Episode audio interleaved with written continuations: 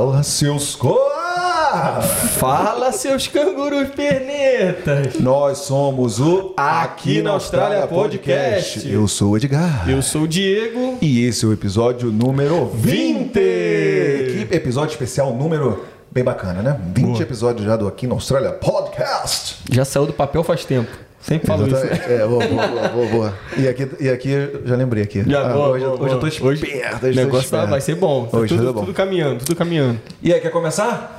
Vamos falar sobre a nossa seleção? Que a Exatamente. gente sempre fala. Nossa seleção. Tá chegando a Copa do Mundo aí, 2022, a gente já tá pô, montando a nossa seleçãozinha isso, aí. Tá inspirado hoje. Então, galera, vamos começar. Lembrando que tem o nosso QRzinho Code. Onde é que tá, Ed? Tá aqui, ó. Tá aí, ó. Ó, ó como é que a mulher. Ah. Então, galera, ali ó, vai estar durante todo o nosso podcast aqui o logo, né? Não só o logo, mas também o serviço dos nossos patrocinadores Um aqui. linkzinho lá, só apontar sua câmera aí que você vai ver o link. É isso aí. Isso aí já vai ser um adianto pra caramba. Então vamos começar falando de intercâmbio, né? Se você tá pensando em intercâmbio, a sua agência é a West One, galera. Então a West One que tá nesse projeto junto com a gente, ajudando você que tem o sonho de vir para Austrália, eh, morar aqui, trabalhar e tudo mais. A West One vai te auxi- a- auxiliar desde o início e vai fazer a sua caminhada, a sua jornada aqui na Austrália muito mais fácil, né? Então, entre em contato com eles, manda lá no Instagram deles, a gente faz o nosso lobby de sempre para vir, ó. Tá até aqui, ó, ó. Aí, ó, Ah, olha aí, é olha o aí. timing. Pra vir pra Bom. Perth, né? Então, vem pra Perth, pô. Eu sei que as outras costas também, todo lugar da Austrália é top, né? Mas Perth, pô, se você vier pra cá, a gente já garante o Danone, né? Exatamente. Mandar um abraço para nossos seguidores que estão vindo pra cá, né? Tem o Léo, né? Valeu, Léo. Se vê aí soon, né? Logo, logo. Logo, logo.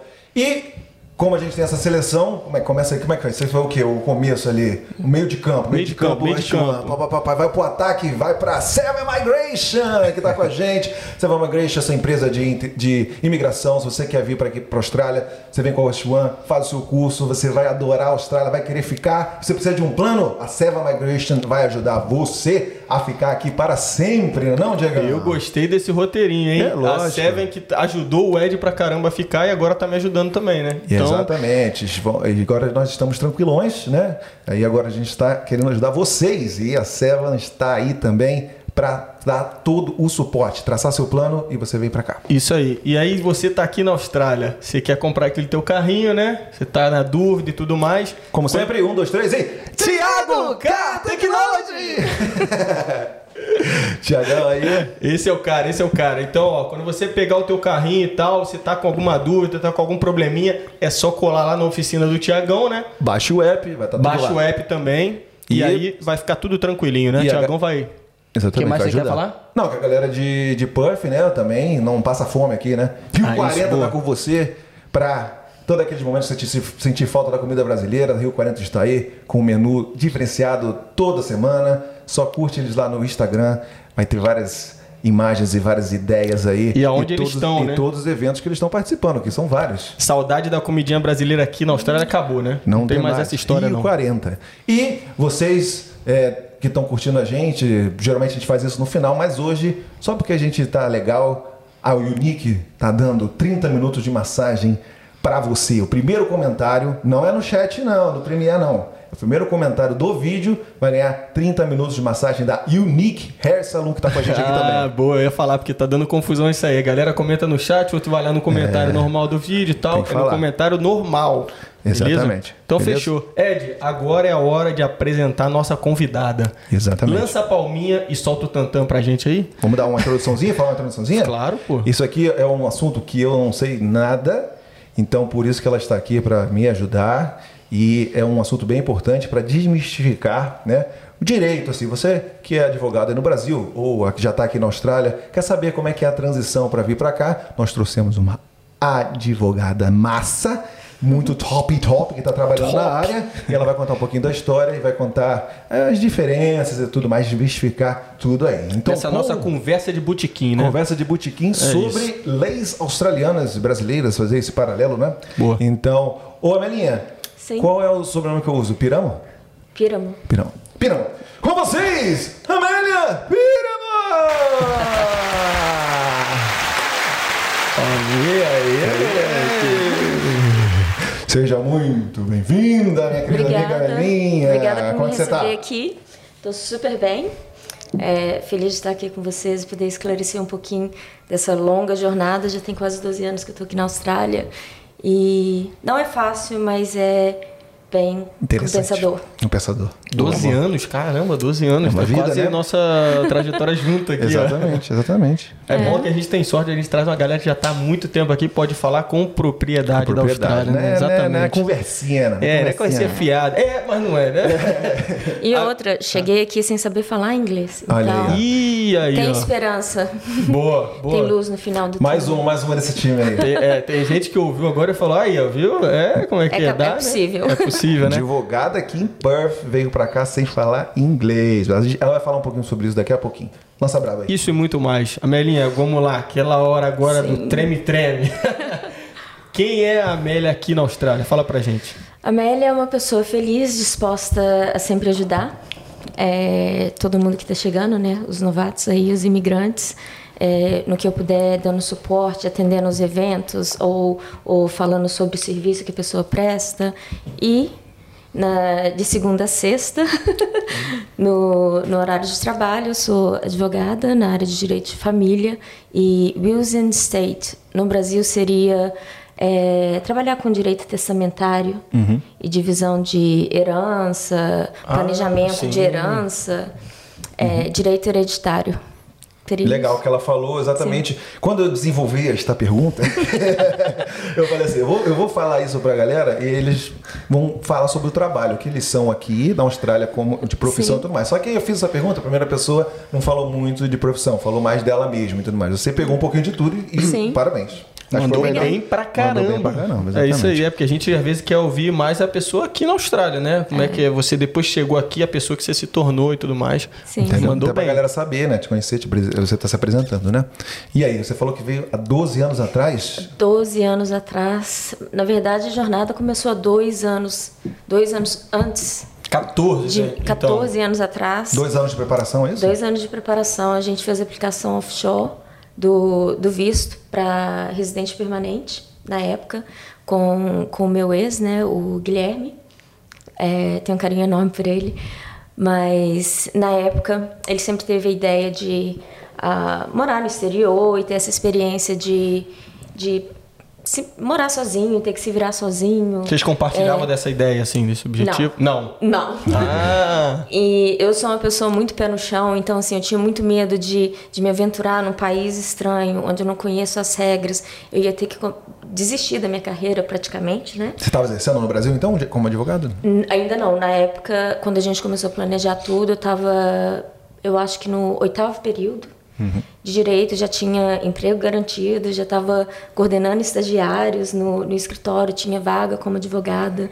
Então, assim, eu tinha. Não, eu não digo que eu tinha muito o que perder, mas eu teria que abrir mão de muita coisa. Eu sou uma pessoa muito família, sempre passei muito tempo com a família, então é difícil você se desapegar e sair do ninho. sim. E além de tudo, abrir mão de uma coisa que pra mim sempre foi um sonho. Eu sempre quis ser advogada desde os quin- dos 15 anos de idade. Sempre soube o que eu, que eu queria fazer. E Uma vocação mesmo, né? é, sem, sem, eu, eu sempre fui assim, sempre que eu posso, eu tento ajudar. Às vezes até é, me extrapolo um pouco e faço mais além do que eu deveria e acabo me prejudicando, me auto-sabotando para ajudar outra pessoa. Mas aos poucos a gente vai aprendendo. Entendi. E você é de onde É, lá? Eu sou de Belo Horizonte. Hum, mais um, mais um de Belo Horizonte. Belo É. Horizonte de Minas, você vê? Caraca. Me formei na faculdade ah, Milton Campos, em Minas Gerais, né, em Belo Horizonte. E quando a gente tomou essa decisão de vir para cá, é, uma das coisas que eu pensei que seria importante, no caso, eu viria para cá sem saber falar inglês. Ele já viria com uma carreira, então a gente tentou fazer a transição de uma forma mais tranquila possível. Eu acho que é isso que tornou ah, o nosso projeto de vida na época é, um sucesso super tranquilo. Foi uma transição bem tranquila. Eu não passei pelas dificuldades, por exemplo, que um estudante passa. A gente juntou dinheiro, veio para cá já com uma grana boa. É, ele aplicou para vaga de trabalho, pediu transferência, fez entrevista por telefone, aí conseguiu a vaga de emprego. Então a gente já veio com emprego, com dinheiro, praticamente com a casa é, organizada para gente, né? A empresa que pagou. Então, assim, comparando com, com A a, maioria. a maioria das pessoas, é, a gente não passou por tanto sufoco assim. Eu acho que a parte mais difícil mesmo foi me restabelecer num país diferente, onde o sistema jurídico é completamente diferente do Brasil e começar do zero, né? Sim. Pra ele foi tranquilo. e como é que foi a motivação? Por que, por que, que ele quis vir pra cá? E como é que foi o convencimento pra você vir pra cá? Porque eu acho que no Eu começo acho- você teve, uma resistênciazinha, né? Tive, mas eu acho que o que me ajudou, ajudou ele, né, no caso, a me convencer foi basicamente ter passado por, um, por uma situação em que eu fui é, assaltada, a mão armada, no caminho para o trabalho, às oito e meia da manhã, e na época eu pensei, poxa, é isso que eu quero para minha vida? A gente trabalha, trabalha, trabalha, não tem educação, não tem segurança. É, eu sempre quis ter uma qualidade de vida melhor. E aí que foi quando eu passei a pensar com mais seriedade sobre o assunto e falei, bom, eu estou abrindo mão de tudo, então desde que a gente tenha uma estabilidade lá, vamos embora. Vamos para a Austrália, a gente aplica para o visto é, permanente. Se sair o visto, a gente garante a cidadania e depois a gente vê o que a gente vai fazer. Legal. A partir do momento que você garante a cidadania, você entra e sai do país a hora que você quiser. Então, e tem todos os outros benefícios igual um cidadão comum. E essa era a ideia. Vocês estavam aplicando para outros países também ou só? Não, inicialmente ele estava entre Canadá e Austrália. É, Canadá e Austrália. É, aqui saiu o primeiro. Praia, churrasco. Ah, sim, sim. É, foi mais assim, o estilo de vida é muito mais parecido com o do Brasil. É, eu acho que a qualidade de vida também é, não, não tem nem comparação. Entendi. E é, Canadá, eu, eu tirei.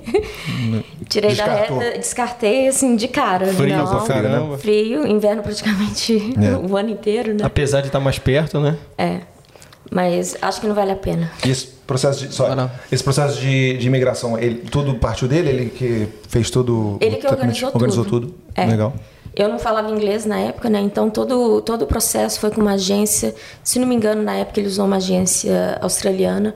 Eu não lembro na época de, de, de ter assim, nenhuma empresa é, brasileira ou, ou que tinha brasileiros trabalhando na área. Sim. Então tudo que ele teve que fazer foi através de e-mail, porque até por telefone era um pouquinho complicado, né? Fazer a comunicação. Então, por escrito, em inglês, e ele que tomou as rédeas de Entendi. tudo, pagamento, tudo, tudo. E era qual a, a área dele?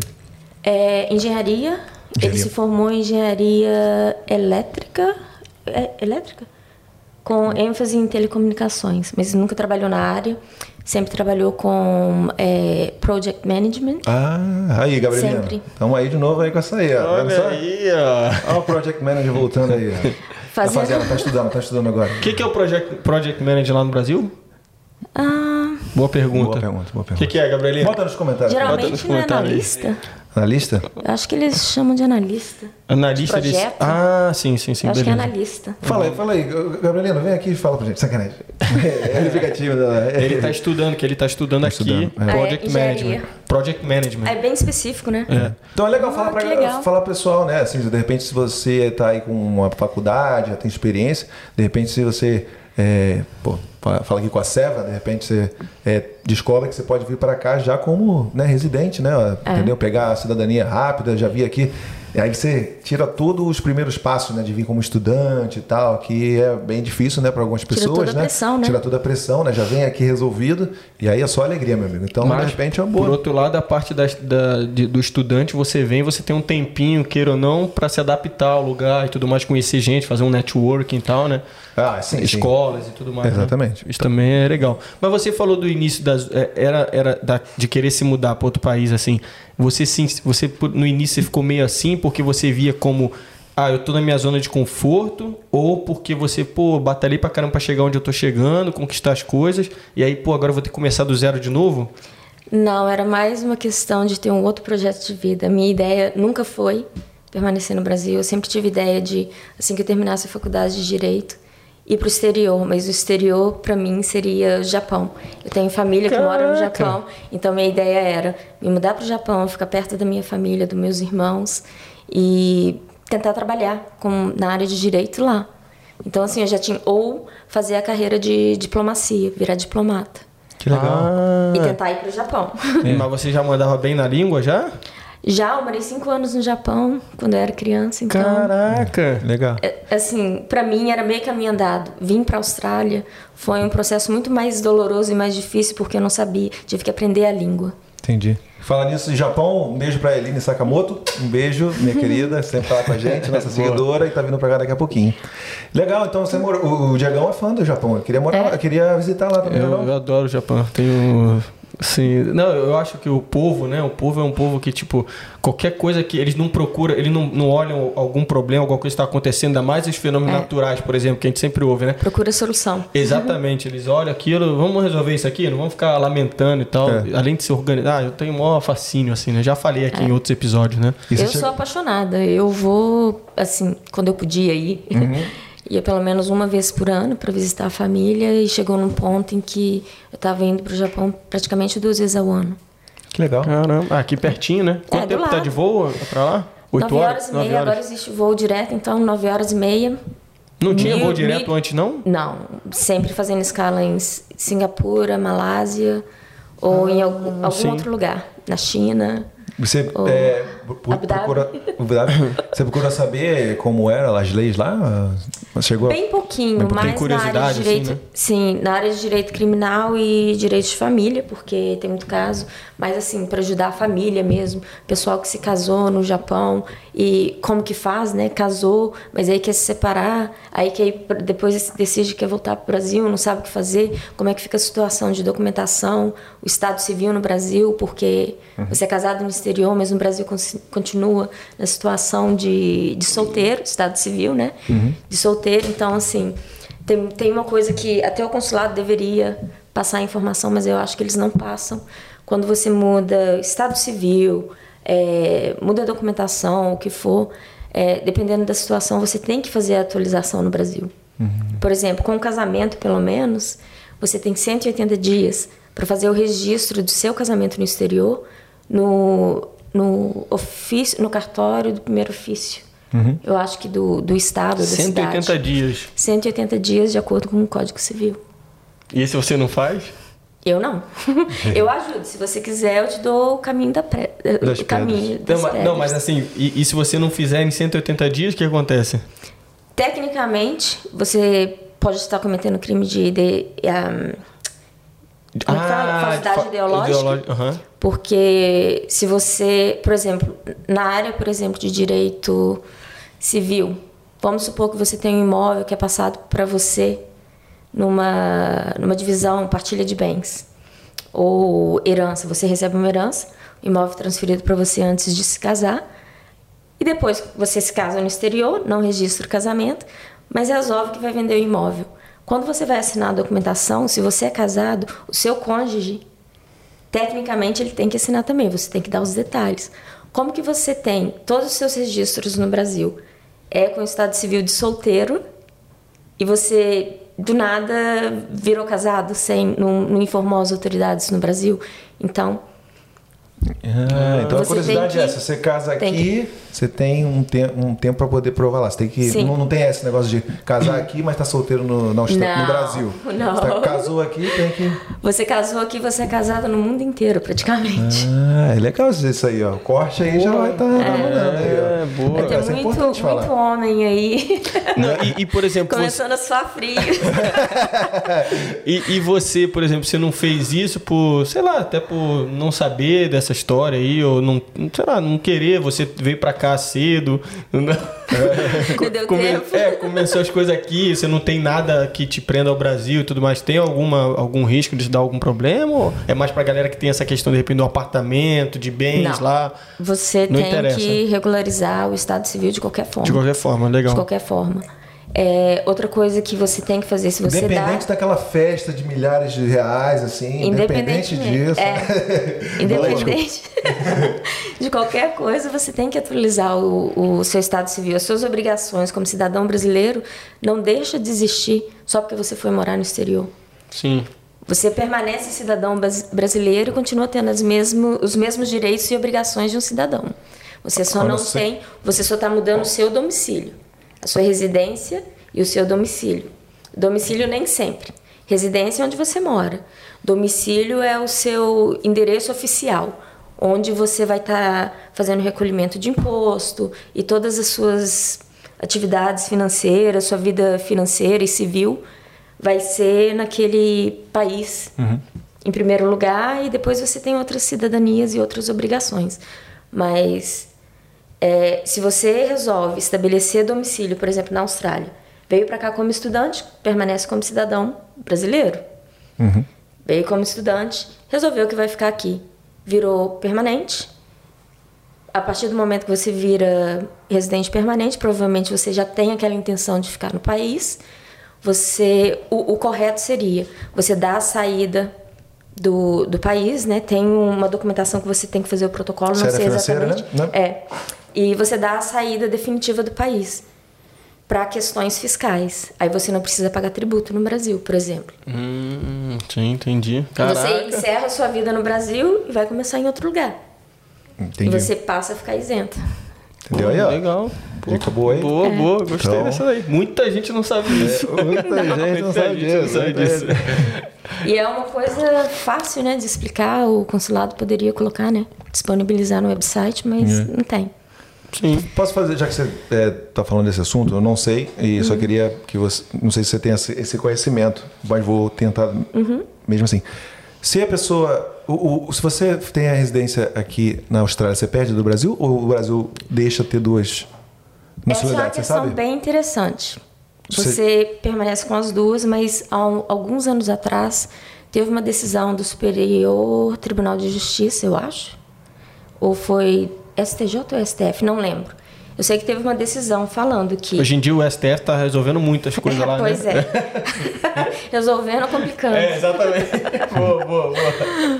Ah, desfazendo, né, a lei. Interferindo em muitas É. coisas. Vamos ficar assim, né? Vamos lá. Mas é, teve uma decisão é, que colocou em questionamento e se um cidadão que adquire a cidadania no exterior, se ele permanece com a ci- cidadania brasileira. E de acordo com essa decisão, assim, pelo que eu entendi, não. Mas não deu em nada. Eu falei Como residência, na verdade, eu quis dizer cidadania, né? Se você É. pode ter duas cidadanias sendo Pode. brasileira. Pode. No momento pode ter, Até onde eu sei, pode. mas aí eles estão lá tentando mudar isso, talvez. Não sei. Ah, essa, essa foi uma boa pergunta, cara. Isso a Pode, gente pode ouve ser uma decisão bastante. política até, né? Porque o STF, ele, ele di- lida com... Ele é mais um, um órgão, como é que fala? Um tribunal mais político. Sim, sim. Então, É, fica aí a curiosidade, né? Não tenho certeza, né? Se Não. É que a, a história que a gente sempre ouve é que são, pode até três, né? Brasil, Brasil, e, e é. Austrália também libera até três, né? É, na minha. na verdade, no Brasil o que tem é dupla nacionalidade ou multinacionalidade, eu acho. Ah, então é. um porque... tópico pra gente estudar aí. Legal. Né? Não, bom saber também, É. porque tem gente que, por exemplo, tem um colega meu que inclusive tá no ele é italiano, mas ele mora no Japão e ele te- tem a oportunidade, ele é casado com uma japonesa e tem a oportunidade de pegar, mas ele tem que deixar Abdicar. o Tem que abdicar do, do, italiano. É, porque, Malásia também é mas assim. isso é por causa da regra do, do Japão, Do Japão, né? sim, sim, sim, no, sim. no Japão, eles não aceitam dupla nacionalidade. Você tem que optar. É. A partir do momento que você decide que vai virar japonês, é isso. Você se entrega de corpo e alma. Boa. Malásia assim também, tem outros É. países, né? Que fazem, não sei. Mas então, você é, se formou lá, não teve oportunidade de trabalhar nem estagiar. Você só ajudava Não, mais as pessoas. estagiei. Conseguiu estagiar? Legal. Durante cinco anos, praticamente minha faculdade inteira, Já estava estagiando. já. Legal. Aí você se mudou para cá, como foram as primeiras impressões? Você já conseguiu emprego? Já conseguiu alguma Não, coisa? e eu assim? queria Nada. saber, que você eu, eu queria saber, se Austrália, você saiu dali de Canadá e Austrália, aí você veio pra, pra Puff direto. Ah, é legal. Você veio- direto. Puff direto, aham. Por que, É, Puff? Foi mais Por causa do pela trabalho. Não só o trabalho, mas também pela facilidade de era mais fácil, era na época era uma aplicação regional. Hum, ok. Perth não Ah, era sim. o que é hoje, então é, era uma cidade mais remota, menorzinha, quase não tinha é, muito imigrante e agora É. Mas ele é regional, Puff, na verdade, né? Voltou É, a ser, né? Voltou a ser, Voltou? voltou a ser é, recentemente aí, é, e tal, mas não sei como é que, de repente, lá atrás era mais fácil ainda, né? É, a hoje gente em não dia- teve muita dificuldade, foi mais assim, preparar a documentação, fazer exame médico, é, praticamente seguir a listinha. Uhum. E depois de dois anos e meio foi aprovado. Legal. Aí, Sem muita e dificuldade. Como é que era a vida lá em Belo Horizonte quando você chegou aqui? Qual foi o maior choque? Teve algum choque? não? Parecia uma cidade fantasma, né? É mesmo? É. Na época, o supermercado, nada abria. Depois, eu acho que das 5 da tarde. Sim. Fim de semana também só ficava aberto até um determinado horário, não abria os domingos. Sim. E a gente chegou no meio da noite, então assim, a cidade deserta, eu acostumada com cidade movimentada, bar, barulho, aquela confusão louca que é em toda cidade grande, né, no Brasil. E cheguei aqui e não vi ninguém, não vi uma alma viva. foi, é, foi, no Te início foi um pouquinho, isso não? foi um É. pouquinho deprimente, né? Você sai de um local onde você tem toda aquela atividade, aquele um monte de opção de entretenimento e coisas para fazer e vem para um lugar que você não tem nada. Sim. Foi Belo complicado. Horizonte é boêmio pra caramba, né? É. E você começou a ver isso depois de um tempo como um lado positivo ou demorou a acostumar? Demorei a acostumar, hein? É. Demorei. Ah, imagino. Eu também no início eu também fiquei assim. A gente chegou lá do Rio, né? E aí, nossa, no início eu olhava assim, eu falava, caraca, não tem ninguém à tarde, não tem uma criança gritando na rua, não tem. Tem um assalto. Não tem um lixinho na rua. né? é, não tem nada, cara. Aí foi passando o tempo, aí depois eu fui vendo, ah, depende um pouco da área, né? Também foi Sim. crescendo bastante, né? Foi mais em 2000 e. Você chegou, devia ser mais ou menos 2009? Por aí? Não, do início de 2010. Início de 2010. Caraca, Não, é mano. importante falar que até hoje os supermercados fecham 5 horas, né? É só na quinta-feira que fica até as... Ah, não, mentira. Não, Não, a fica até a mais maioria tarde fecha agora. Perdão, mais tarde, perdão. né? Me desculpe, gente. E também temos Agora os... tem o IGA, né? E tem o Spot. E o Spot Chat, Sim. né? Pode share. Esse podcast acho que foi 20, 24 horas? E o IGA também. É, então tem Ah, alguns gente. 24 horas também. É, hoje em dia, tá? Hoje em dia a gente É, tá. então, é, realmente mudou pro- muito. pros Perdão, leigos, gente. né? Mudou, Hoje em dia, é. você que chegar aqui, você vai estar incluído na geração Nutella de Perth. Não, shopping fecha 5 horas. Shopping fecha assim. Fora, É. exceto quintas-feiras. É, tem alguns dias que são o dia do special, né? É, o dia que a galera que, faz, que trabalha em office e tal. Quinta, né? Podia ser sexta. Não é, Sábado. E sexta-feira no centro. Ah, que é. Fica no Ce- centro. é, centro fica até mais tarde na sexta, não na quinta. É, legal. Pô, aqui na Austrália é muita informação, cara. Você vai chegar aqui, ó, você vai na segunda-feira, ah, eu vou ali no, no shopping ali, vai estar fechado. Agora você já sabe. Você É. vai poder ir na quinta ou na sexta. Inclusive a galera Nem que tá mandando. É, já Tá? Inclusive a galera que tá mandando direct aí, fazendo várias perguntas, pode continuar mandando. A gente adora responder vocês aí, É. tirar todas as dúvidas. Obrigadão Tá ligado? pela força aí. E tal. E aí, o que, que a gente tava falando agora? Não, a gente tava falando mais da vida dela no início e tudo mais, né? Ah, das Isso. primeiras impressões, isso aí. Boa. expressões, e aí? E o primeiro trabalho, você, como é que foi então, aí? quando eu cheguei, não, não, não falava inglês, então. Você, é, você não falava inglês porque no Brasil você não teve oportunidade? Você não queria, não gostava? Não, eu tive a oportunidade, só que. Não gostava muito do tópico? Não. Pô, você mandava Fiz bem no japonês já, pô, e o inglês.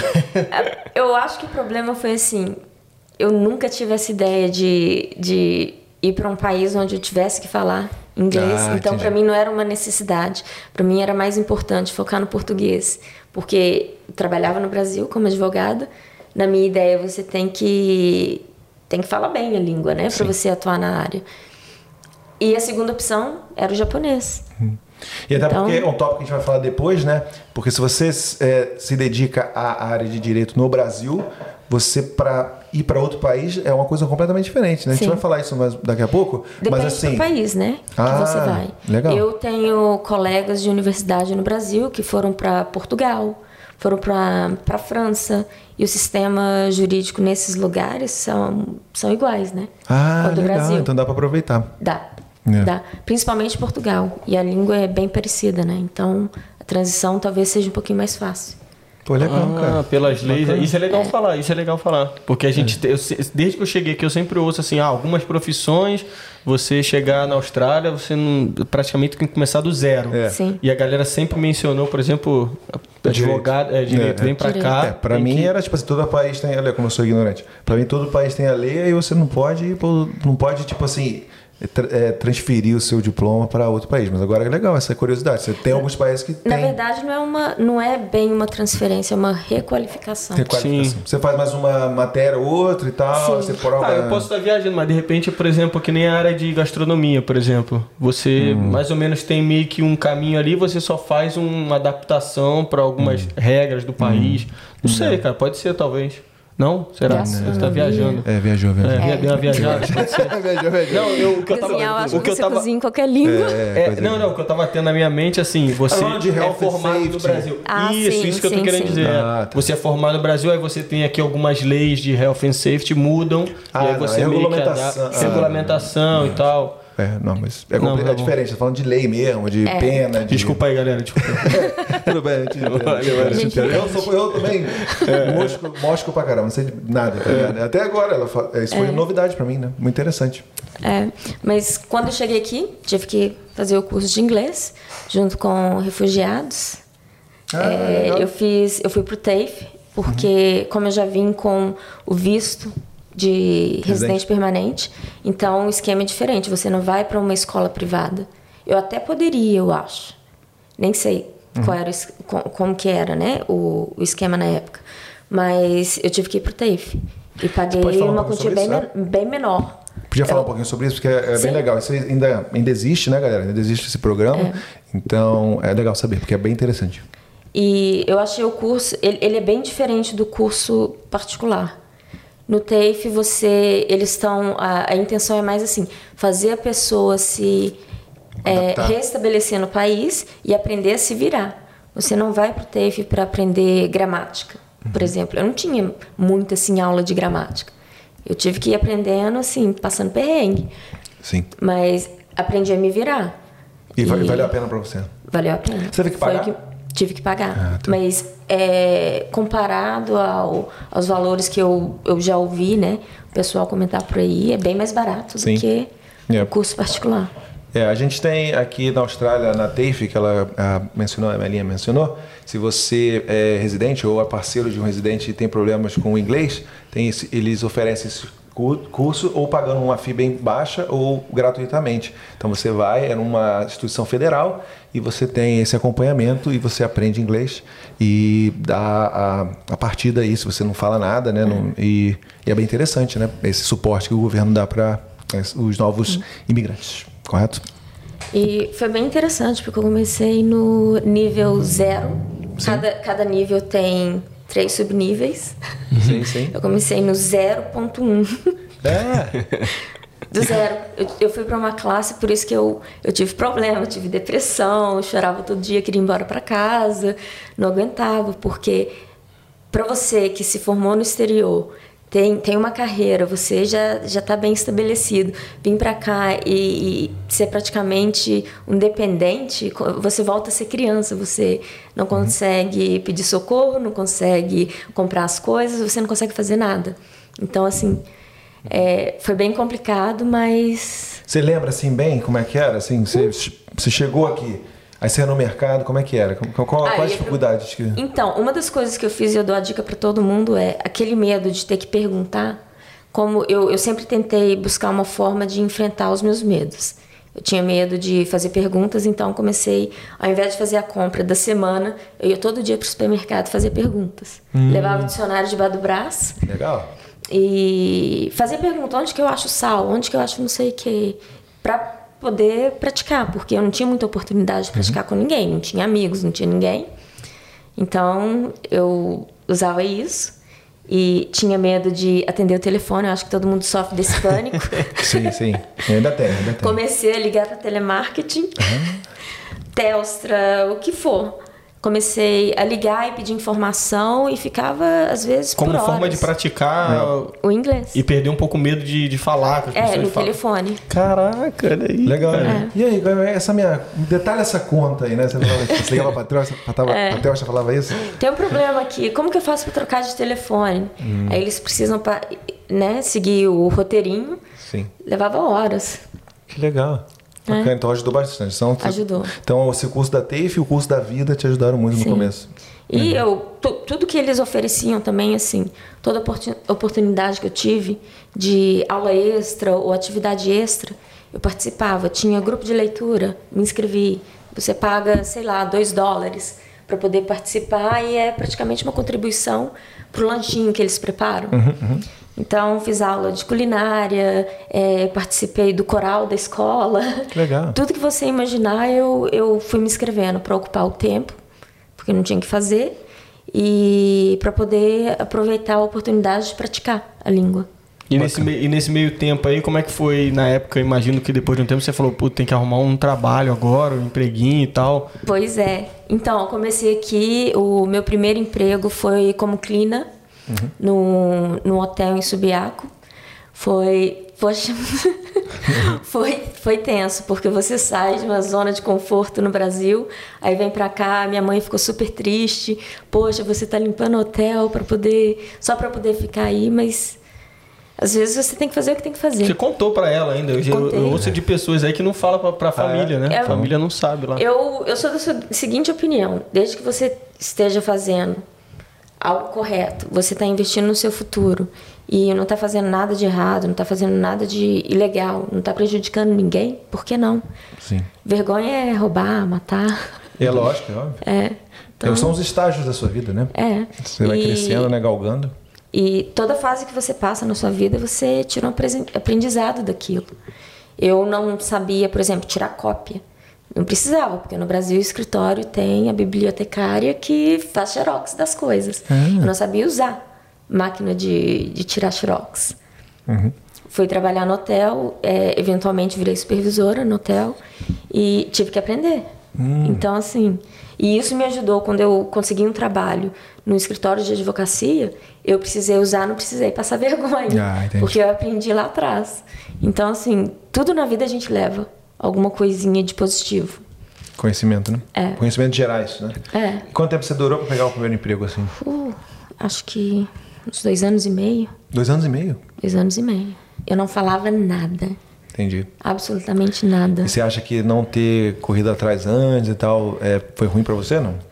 Não porque eu tinha um objetivo. O objetivo não era arrumar qualquer trabalho. Uhum. Eu sabia exatamente o que eu queria, então meu foco era ir para a faculdade e trabalhar no hotel foi uma, foi uma opção para poder sair de casa, uhum. para ter o que fazer e me sentir útil, ter, me sentir independente de novo, porque eu tinha isso e perdi. Então uhum. você começa a ter algumas crises de ansiedade, insegurança, começa a se questionar se você fez a escolha certa ou não. E querendo ou não, adquirir independência financeira te ajuda um pouquinho, te dá aquele um pouquinho de poder para uhum. te fazer se sentir bem. Você então, fez muitos amigos de cara ou foi difícil encontrar gente? Não, até que amizade eu fiz rapidinho, principalmente com imigrantes, né, de outros lugares que estão vivendo a mesma situação.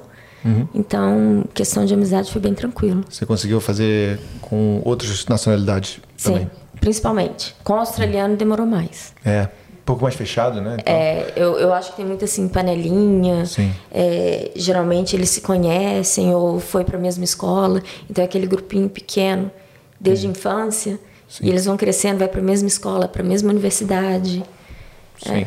É, a gente tem, como brasileiro, não sei se você pode até discordar de mim, a gente tem um pouco de é, bloqueio, assim, para fazer amizade com outras nacionalidades. Eu. Tô, Jura? Eu, eu, eu juro, eu, eu, juro. E eu é, costumo falar que eu tô no, no Brasil e na Austrália, entendeu? Porque para mim é a mesma vida, assim, de brasileiro. Uhum.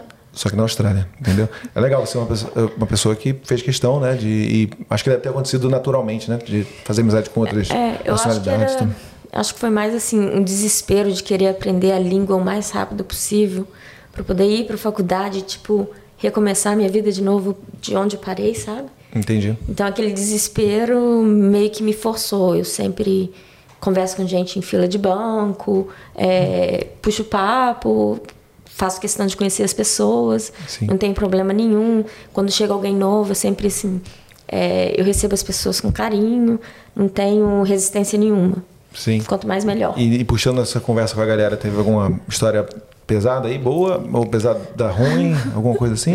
Sempre alguma tem, né? gafe? É, não é nem, não é ah, gafe, é mais não, assim não, porque. Teve uma.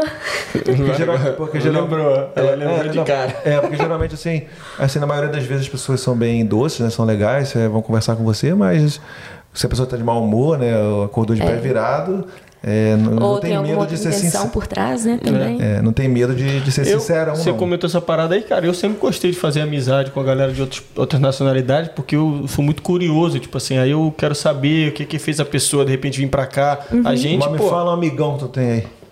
De outra Ah, eu nacionalidade. tenho Galera uma, do, do restaurante. uma outra pessoa, são tudo italiano, né? E Beleza. são uma galera Trabalha todo dia, né? amigo, mas tenho contato pô, com galera suíça que voltou, muita dessa galera voltou até pro país, mas mantém contato, tá ligado? Mas australiano, australiano mesmo, realmente é Complicado. é difícil assim, né? É, eles são eles são um povo bacana, alguns deles são bem legais, outros são mais principalmente os fechados. velhinhos, os velhinhos são bem legais. É, então, É.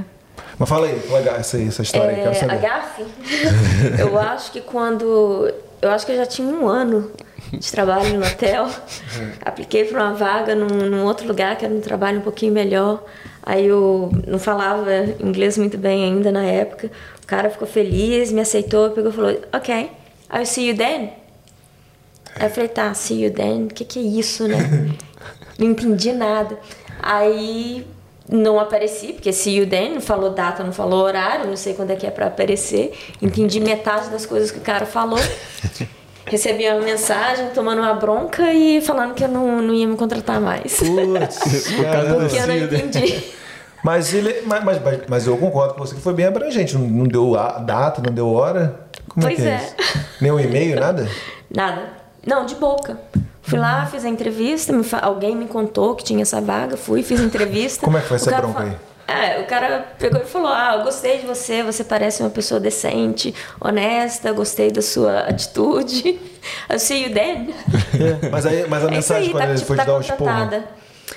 Ah, você não apareceu. É, é. Aí quando ele- eu recebi a mensagem, né? Entrei em pânico, entrei, eu liguei pro, pro Guilherme na época, falei, eu não sei o que, que tá acontecendo. É. Você pode ligar pro cara pra mim entender o que, que aconteceu? É, ele falou que você não Aí apareceu. ele que. É. Putz, grão. arrumei um trampo, mas É. já fui mandando embora. Foi mandando embora, né? Foi dispensando. Já saiu do período probatório no- negativamente. Mas então, aí beleza. Saí devendo. Tá devendo. Então você demorou dois anos e meio, aí conseguiu esse emprego lá, depois virou supervisora, e depois, Sim. o que mais você fez? Depois é, terminei o curso de inglês em um ano e meio Uhum. e apliquei pra faculdade. Hum, que legal, diretão. Um Na- ano e meio, diretão faculdade. Sim, na cara e na coragem. Iradíssimo. Mas eu, eu lia, assim, praticamente dois livros é, por semana. Comecei com um livro de, de criança mesmo. De. É. Então, pra- esse teu esforço todo aí ajudava pra caramba. Então, ligar É. lá pra, pras atendentes e Ajuda. tudo mais. Um ano e meio já Ai, pegar pra faculdade? Porra. É, então, exatamente, é. Apliquei com a cara e com a coragem, não sabia muito bem como funcionavam as coisas, corri atrás, descobri que o governo eh, dava uma ajuda, que é o Fee Help. Se você, por exemplo, se formou no exterior e tem atua num- numa área de, sei lá, qualquer área, tem uma determinada profissão, vem para a Austrália e você depende, você é obrigado a se requalificar para exercer a sua profissão na Austrália, você tem o direito a utilizar o Free Help, desde que você seja cidadão, residente permanente e tem uma outra opção lá que eu não lembro qual é. Refugiado, de repente. É, provavelmente. E aí, como é que conta mais um pouquinho como é que funcionou pra você? Você decidiu, Eu- então, como é, como é que você é, descobriu isso, né? Depois de um ano e meio, estudando pra caramba, e falou, ah, vou, vou, vou voltar pra minha área. Como é que foi esse, esse, essa- esse clique? Na verdade, eu nunca saí, né? A Nunca ideia sempre teve lá. É, para mim, fazer o curso de inglês e fazer essas outras coisas era só um- uma fase. Entendi. Até eu chegar onde eu precisava chegar. Legal. Porque o que não faltou foi conselho é, de outras pessoas, né? Falando, ah, por que que você não, não vai trabalhar com, sei lá, procurement? Ou então com. Vai fazer contracts management, é, trabalhar com, sei lá, qualquer outra coisa. Vai trabalhar em banco, porque pelo menos você vai estar na área de direito. Eu sempre fui bem focada, sempre falei, não. É, eu sempre quis é, trabalhar com direito, é isso que eu quero. E, tipo, eu não dei muito ouvido, porque. Legal. Senão você desvia o foco, né? Não, e é bastante comum a galera vir pra cá com uma formação, às vezes, e mudar a profissão, Abandonar, né? né? É. Abandonar e tal. É, mais pela dificuldade, eu acho. Vontade de desistir eu tive bastante, praticamente todos os dias, principalmente depois que eu apliquei para a faculdade. Meu, meu primeiro assignment é, veio- parecia que tinha menstruado, né? parecia. tipo, é, é canetada de, do início ao fim. e no final. no final, a, a, professora pegou e falou: não, não sei como que você chegou aqui, Caramba. mas você precisa urgente buscar ajuda com, com inglês. Com inglês. Porque Pô. o seu nível não, não, não é suficiente nem para segundo grau. Caramba. Por escrito. Entendi. E chorei durante uma semana, fiquei deprimida, quis desistir. Aí fui no, no reitor, peguei e falei, poxa, como assim vocês aceitam um estudante internacional sabendo que vai ter esse tipo de dificuldade e você coloca um professor que faz esse tipo de comentário? Tá errado. Sim. Aí, sei lá, ela se afastou, ficou um, sumiu durante um ano e depois reapareceu. Caramba, então, pelo seu comentário, você acha?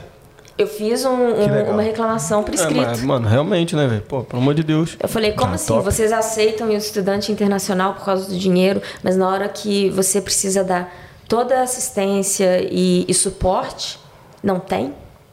Nossa.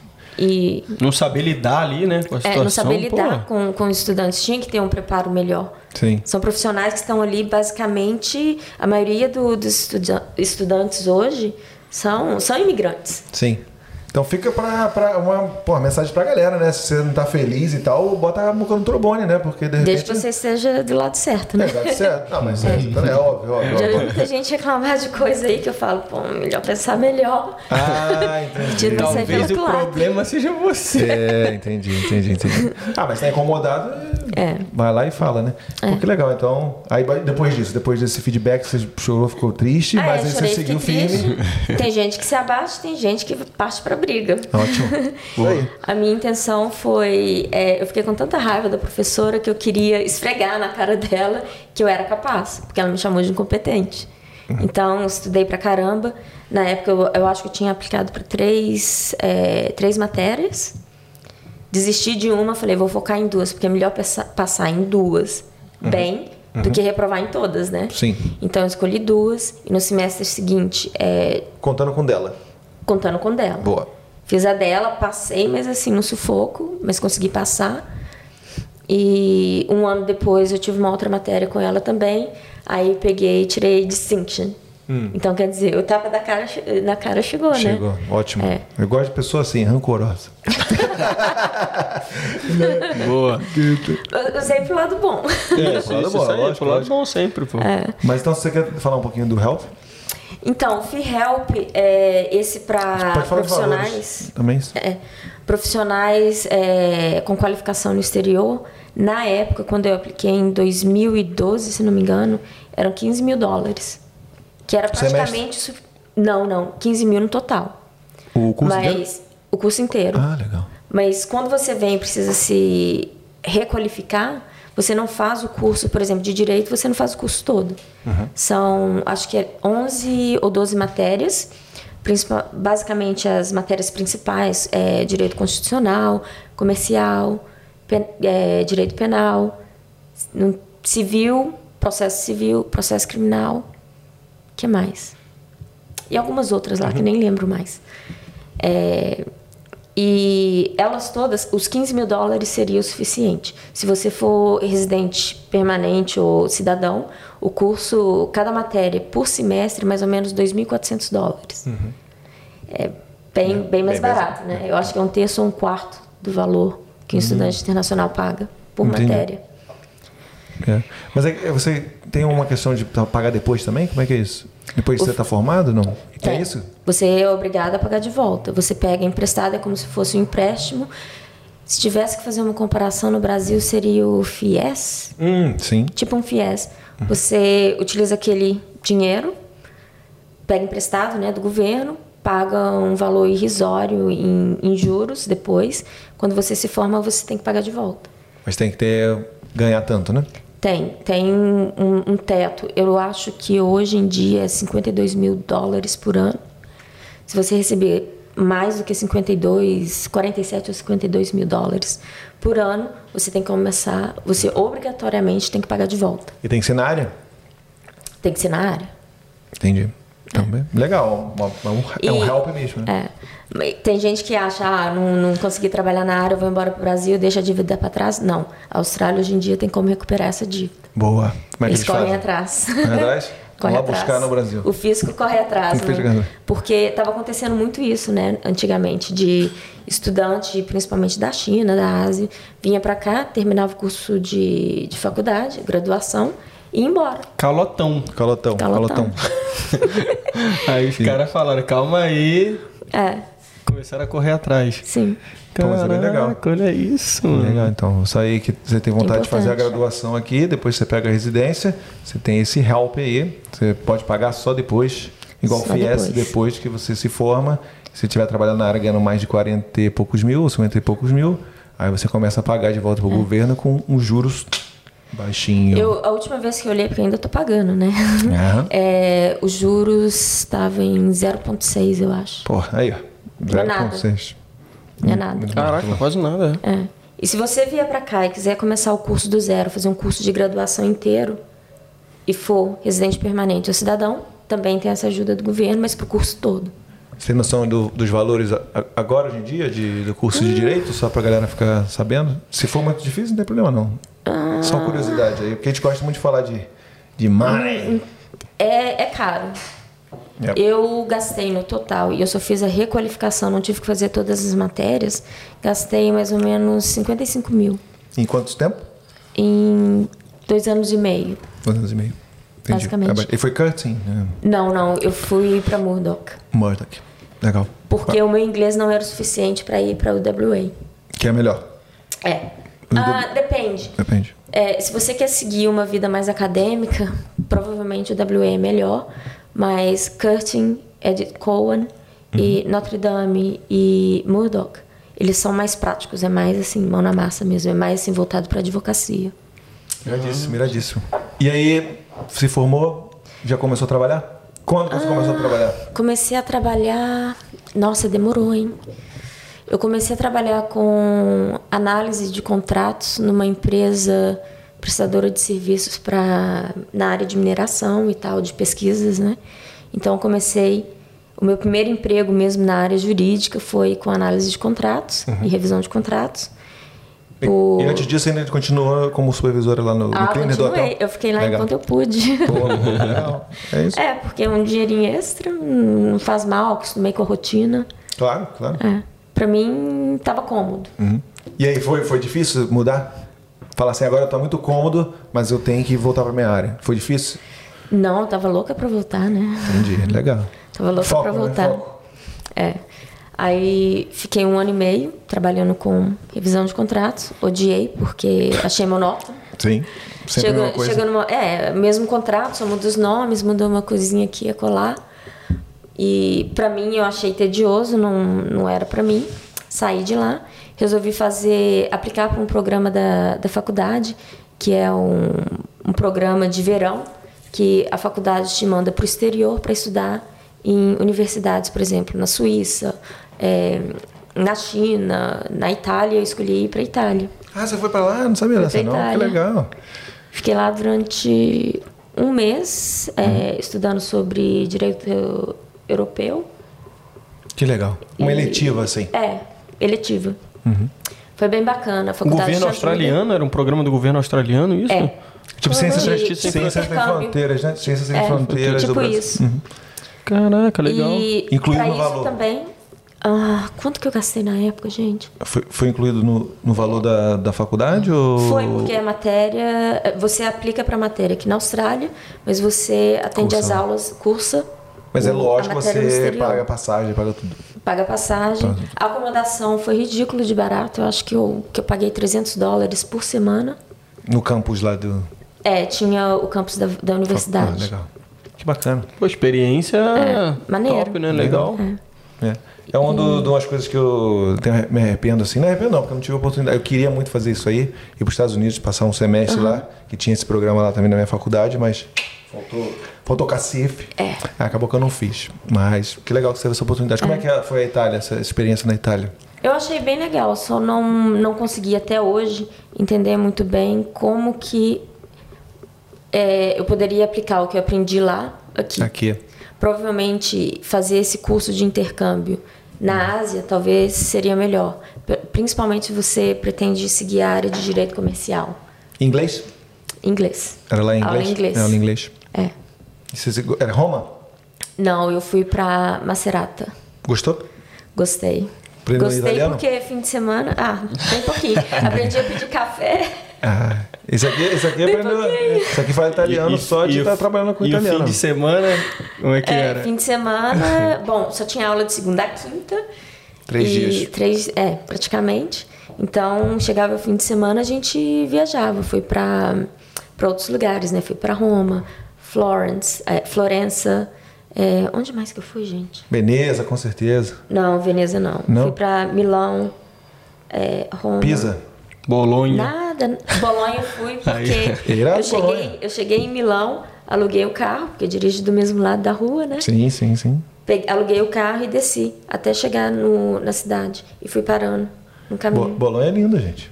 Bolonha é legal, Foi bem eu recomendo. legal. E que ano que foi isso aí? 2014.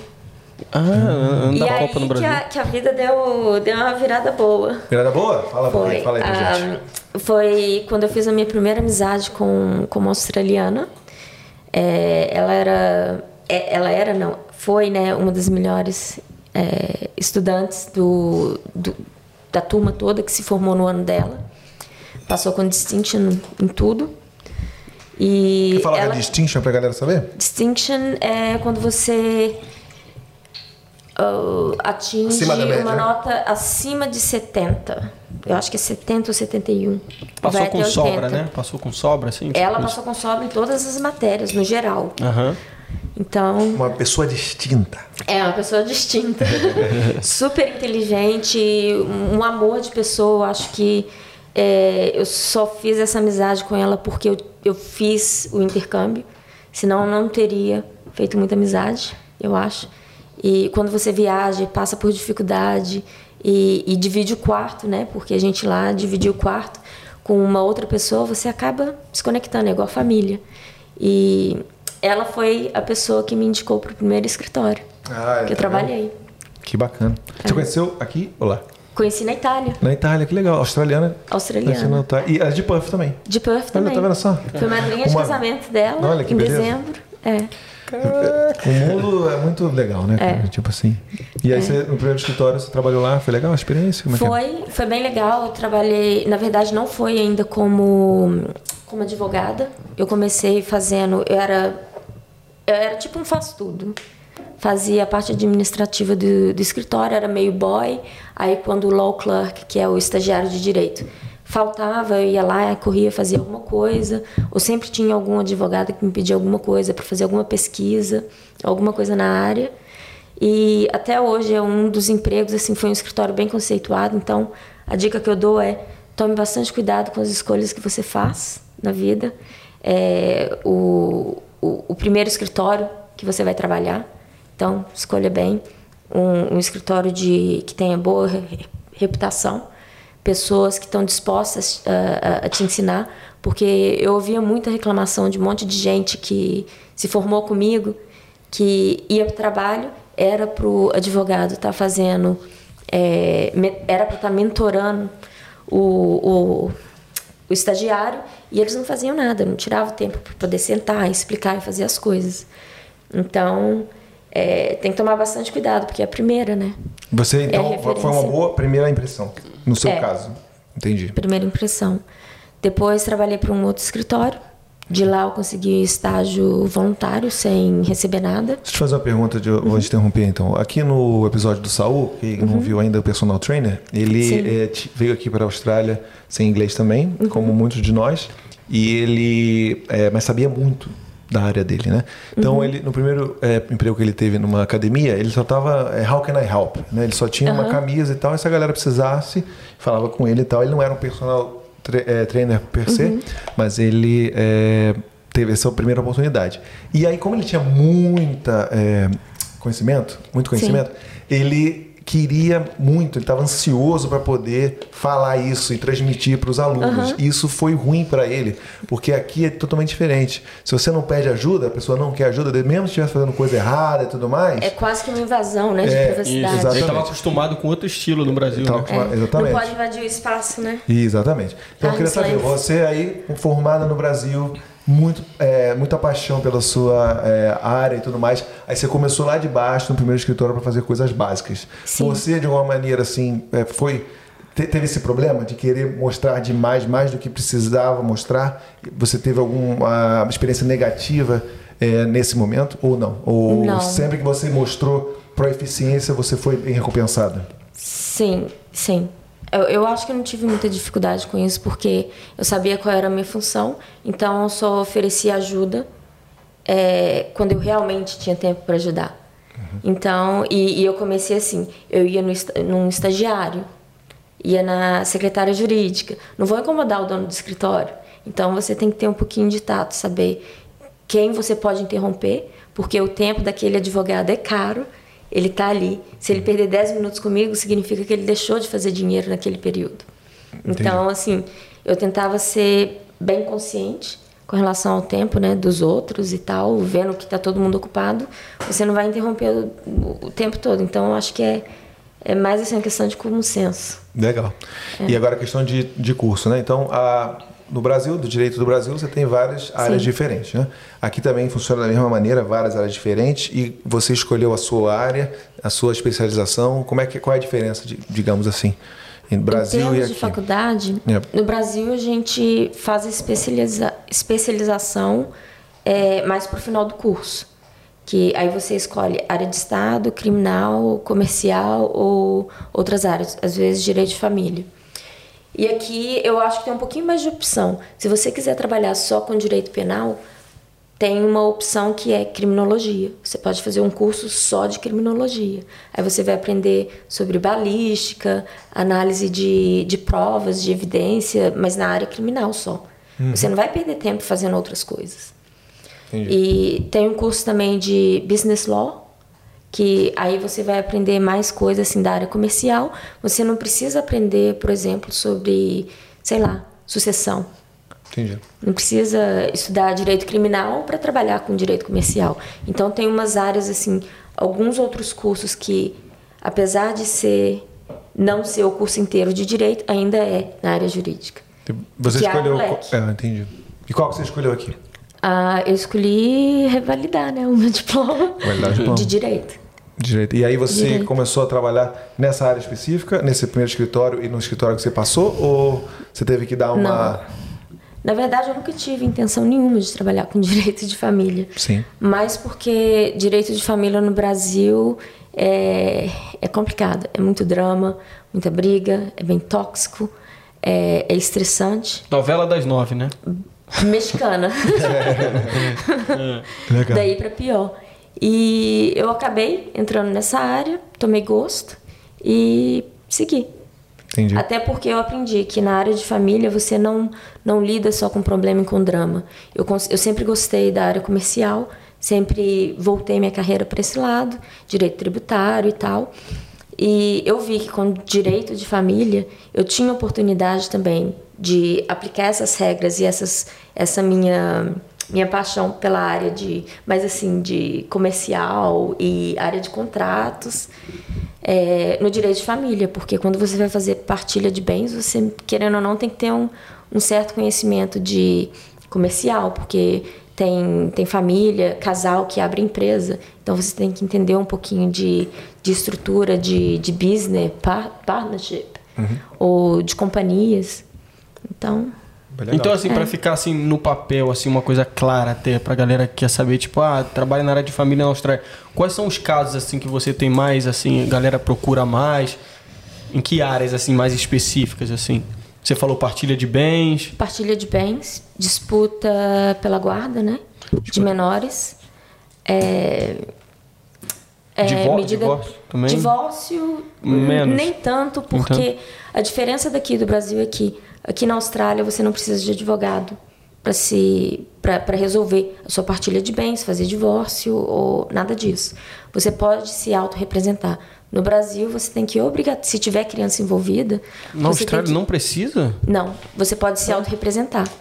E os juízes, eles são super. é, eu, eu diria que até alguns são até carinhosos, bem cuidadosos com, com a parte que é self é, Como é que fala? Se autorrepresenta ali na Se frente? autorrepresenta, porque eles entendem que precisa usar uma linguagem para leigo, Hum. é, uma linguagem mais fácil de entender. Ah, sim, eles sim, dão mais sim. oportunidades. Se você tem um prazo de para apresentar uma documentação e você está tendo dificuldade, pode ser por, por inúmeros motivos. Até o australiano tem dificuldade. Então ele, ele vai te dar uma oportunidade maior, vai tentar te explicar o que é que precisa fazer. E Você acha que você acha, na sua opinião, isso é porque as coisas se resolvem mais facilmente? É, tira a burocracia ou por quê? não, aumenta a burocracia. Aumenta a burocracia. É, porque o tempo que o juiz precisa gastar explicando o que, que precisa ser feito, Entendi. Se tivesse com um advogado, em dois minutos estava Uma resolvido. pessoa que às vezes não conhece um termo ali, uma. É. Eles E imagina, eles você falou. explicar. E Você falou australiano é difícil, até para um australiano, é- a gente também, se a gente chegasse lá no, no tribunal lá e ter que falar naquela. Não ia conseguir, não, cara. Isso aí é. Mas interessante essa, esse- essa diferença, né? Não precisa de advogado, você pode tipo, se autorrepresentar, né? É. No Brasil tem. Bom, aqui na Austrália são três processos diferentes. Um para guarda de criança. Você pode começar só com relação à guarda de criança. Ou se você está resolvendo a, a- a discussão lá com seu ex e está de boa com relação à guarda da criança, está amigável, é, vocês estão se entendendo, está tudo bem, a briga é só sobre dinheiro, você pode começar o processo só com relação à partilha de bens. E depois, eventualmente, o terceiro processo, que é o divórcio. Geralmente é o último da lista. Entendi. E você falou da parte do juiz aí, às- vezes ter que entender um pouco, ter uma linguagem mais assim fácil, né? Sim. É, como é que é a questão, assim, a pergunta assim, minha para uma advogada, assim, como é que é a questão, você lidando com famílias, assim, histórias que você tem que ficar por dentro do que está acontecendo, o quão é, importante tem a parte de você meio que se envolver, hã? Separado? É, tipo, separar também. E por outro lado, às vezes eu acho que você também tem que meio que se envolver com a história para poder sentir, ter o feeling do que tá rolando ali. Consegue separar, é difícil. Quer saber a parte sentimental, no, no- assim? no início é difícil você não sentir pena, porque tem uns casos assim que são, são bem tristes, sabe? Que, que tem, por exemplo, abuso sexual, ou algum tipo de maus tratos, ou algum tipo de violência. Então, assim, você que. No, no fim das contas, é, você é ser humano. Sim. Você sente. E você acaba tendo pena, mas como profissional, você não pode. O, o correto seria não se envolver com o caso. A partir do momento que, se você, que você se envolve demais, é, eu acho que atrapalha. Porque você deixa de pensar com a razão e começa a pensar com o coração. E para o cliente isso não é bom. O cliente está ali, ele vai sentir tudo isso, mas você está ali para dar um conselho profissional. O que é, que é melhor para o cliente? Agir com a razão ou com a emoção? Então, geralmente o cliente vai agir com a emoção. E você está ali, a sua obrigação é: não, essa, esse caminho não é bom, não. Ele está ali para te aconselhar e te, te guiar, né? Para resolver Sim. a disputa da, da melhor forma possil. Yeah. Não, eu vejo assim, porque eu, eu, eu acho que eu nunca conseguiria ser, entendeu? Eu acho eu, eu, eu, eu sou. Eu tenho muita. Como é que fala? É, admiração, né, por, por advogados assim. Consegue separar profissional, né, do, do, do sentimental do coração, né? Mas assim, não tem como, né? Se chegar ali o cliente, tem que defender, tem que ver, olhar o lado, todos os lados, tentar arrumar uma maneira de defender e tudo mais. Eu, com, com o tempo, eu aprendi como lidar né, com a situação. Se eu vejo. No início eu tinha muita dificuldade de, em não sentir pena. Quando eu vi alguém assim, você vê que, a, que, o, que o mundo daquela pessoa está desmoronando na frente dela e você está ali, a pessoa está chorando, você não sabe muito bem o que fazer. Yeah. E Você virou aqui a página, mas tem muita coisa boa aqui que eu queria falar. Não, não, sim, sim. É porque ela, ela começou a falar da, da parte da, de guarda e tudo mais. Aí eu, por isso que eu fui pra. Não, eu queria, já que você comentou essa questão, é, você é envolvida. É, tá aqui, não sei se está. os pro- o- os Não, projetos dela. toca aqui. É, você se envolveu com é, programas assim para ajudar, auxiliar a galera. Você quer falar um pouco disso? Posso, posso falar. É, inclusive, não estou nisso sozinha, na verdade, a pioneira no assunto foi a Raíssa. é, não lembro o sobrenome dela, eu acho que é Raíssa Luz. Ela tem, tem um outro sobrenome. Ela criou esse projeto para auxiliar né, vítimas de violência doméstica. Inicialmente era só para auxiliar é, brasileiras que têm dificuldade com a língua.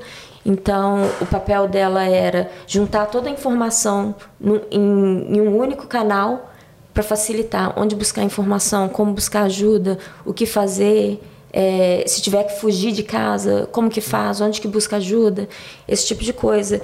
E eu entrei nesse projeto, né, para para mais assim ajudar a traduzir. Eu não posso dar conselho jurídico, mas eu tento auxiliar assim, é, encaminhar links de onde que a pessoa pode ir, quais são os documentos que ela precisam, é, que a pessoa precisa completar, né, para fazer o que ela precisa fazer, ou se a pessoa não está entendendo o que está escrito, eu traduzo praticamente ao pé da letra, sem dar conselho jurídico nenhum, e, e tento guiar a pessoa, né, pelo menos para mostrar um caminho é aqui que você tem que ir, ou essa pessoa vai poder te ajudar e recomendar para uma outra pessoa, principalmente quando elas não têm condições de, de pagar para um advogado particular.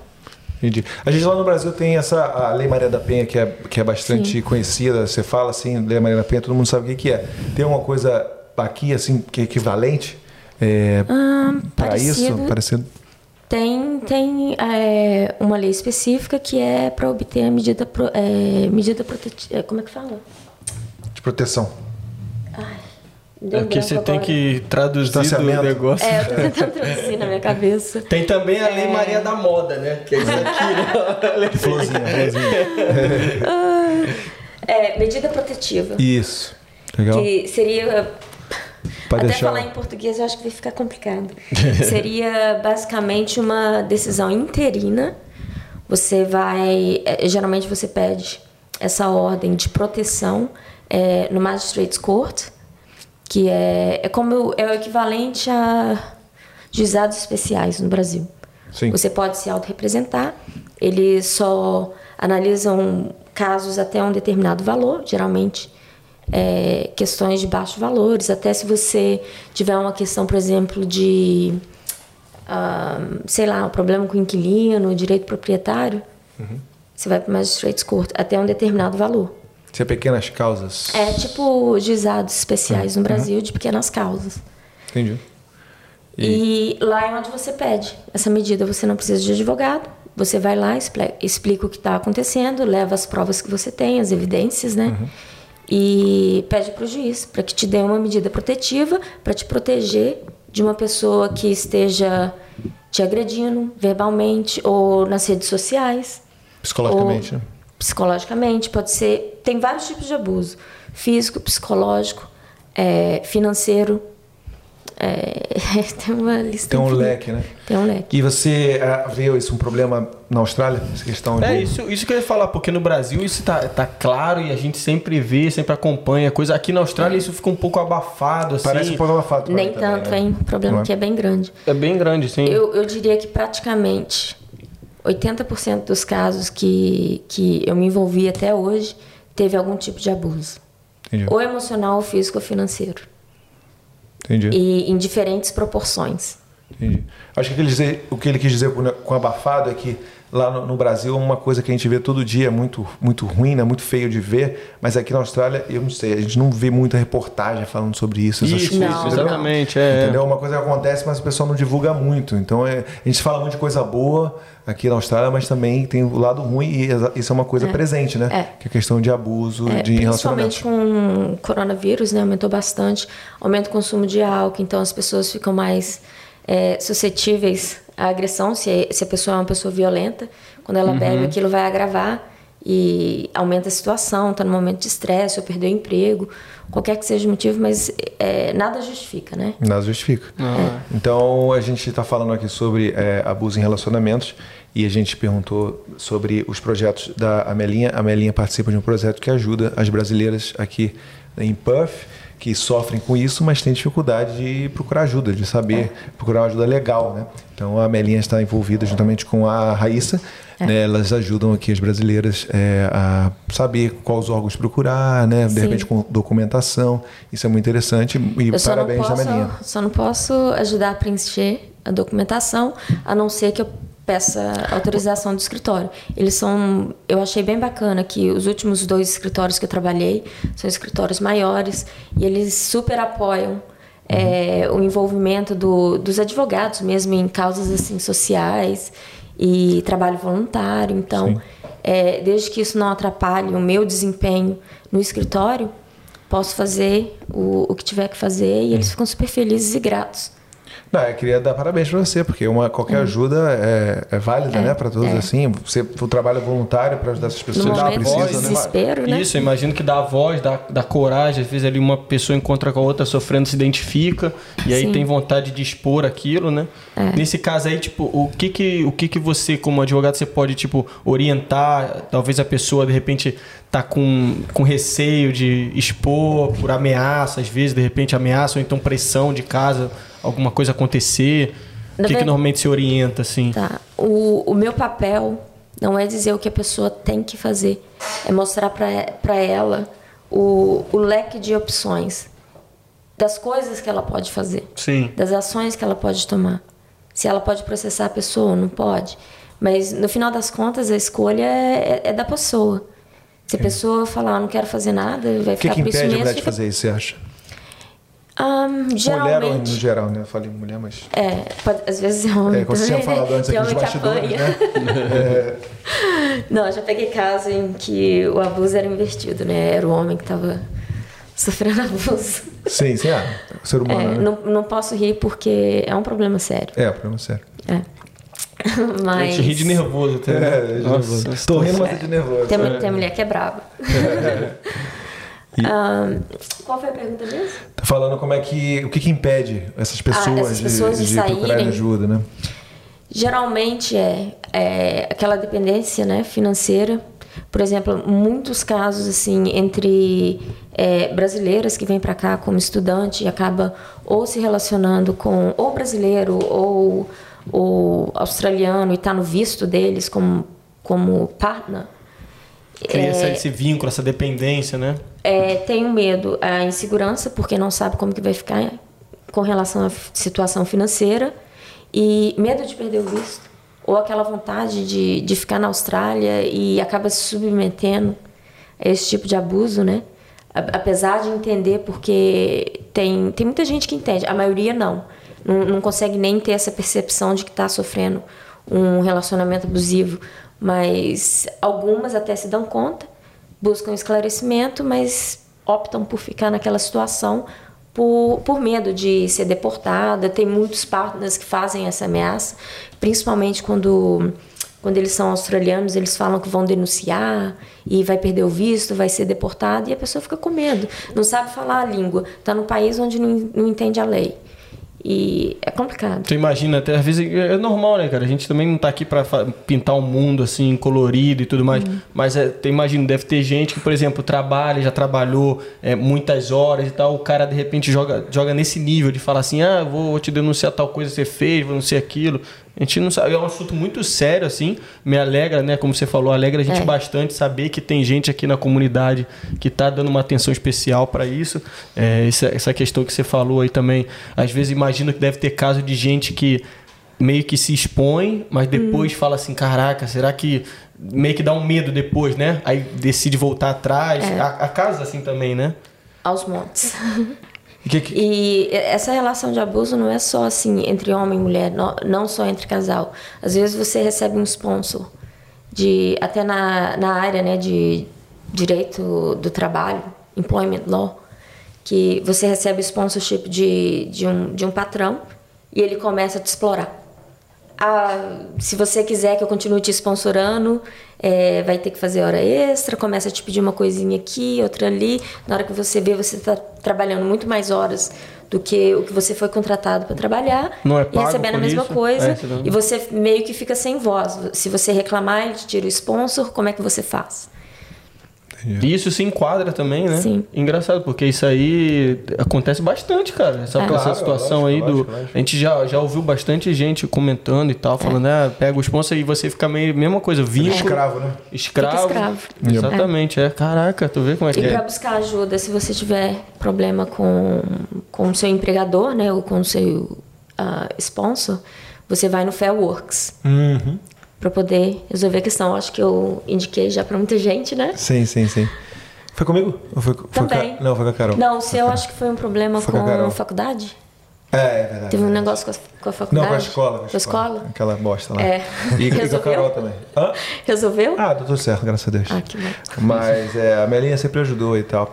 E ó, é o conselho que a gente fala pra vocês, assim, geralmente a gente abre os olhos, pô, tem um sponsor, caramba, o cara vai me dar um sponsor, assim. Fica Dá uma olhadinha, fica, fica, fica de olho aí. Quando a esmola demais, o santo desconfia, né? É, dá Põe uma... por escrito. Põe por escrito. Vê quais são os termos ali do acordo. Se você tem que pagar o valor de volta da aplicação Isso. pro sponsorship. Não, e você também olha lá se o cara. o comportamento da pessoa com os outros funcionários, conversa com todo mundo que trabalha com você para saber a opinião, vai procurar gente que já trabalhou e tal. Então, geralmente, assim, você tem uma proposta na mão que pode é, mudar a sua vida, mas de repente pode ser um. Pode se pior, tornar né? um. É, pode se tornar um pesadelo. É, muita gente vê como o pote de ouro do arco-íris, né? Ali o sponsor, não sei o é. Depois você se. Ó, no meu caso, não sei se eu já te falei isso, eu, eu decidi para Exmouth, né? Mas eu tinha duas oportunidades de sponsor aqui em Perth.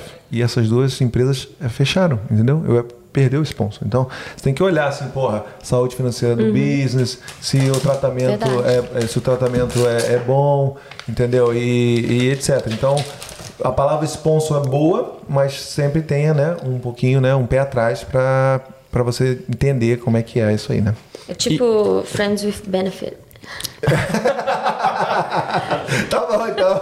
É, é tipo isso, tem, é o toma lá da cá, né? Eu, eu gosto dela. Ela fala, fala um negócio que a gente, pra, pra fazer resumir bem. Resumir, ali, ó. resumir é isso. resumir Perfeito. isso. É. Hum, e outra coisa que eu ia perguntar também, você, você começou então na área aqui, lá pra 2015 mais ou menos? É, mais ou menos 2015. E aí você notou que tem tido com o passar do tempo, assim, tá evoluindo no sentido de dar cada vez mais proteção, não só nesse sentido da, da- das mulheres também, ou do- dos homens Sim. também, mas também com relação ao fair work, por exemplo.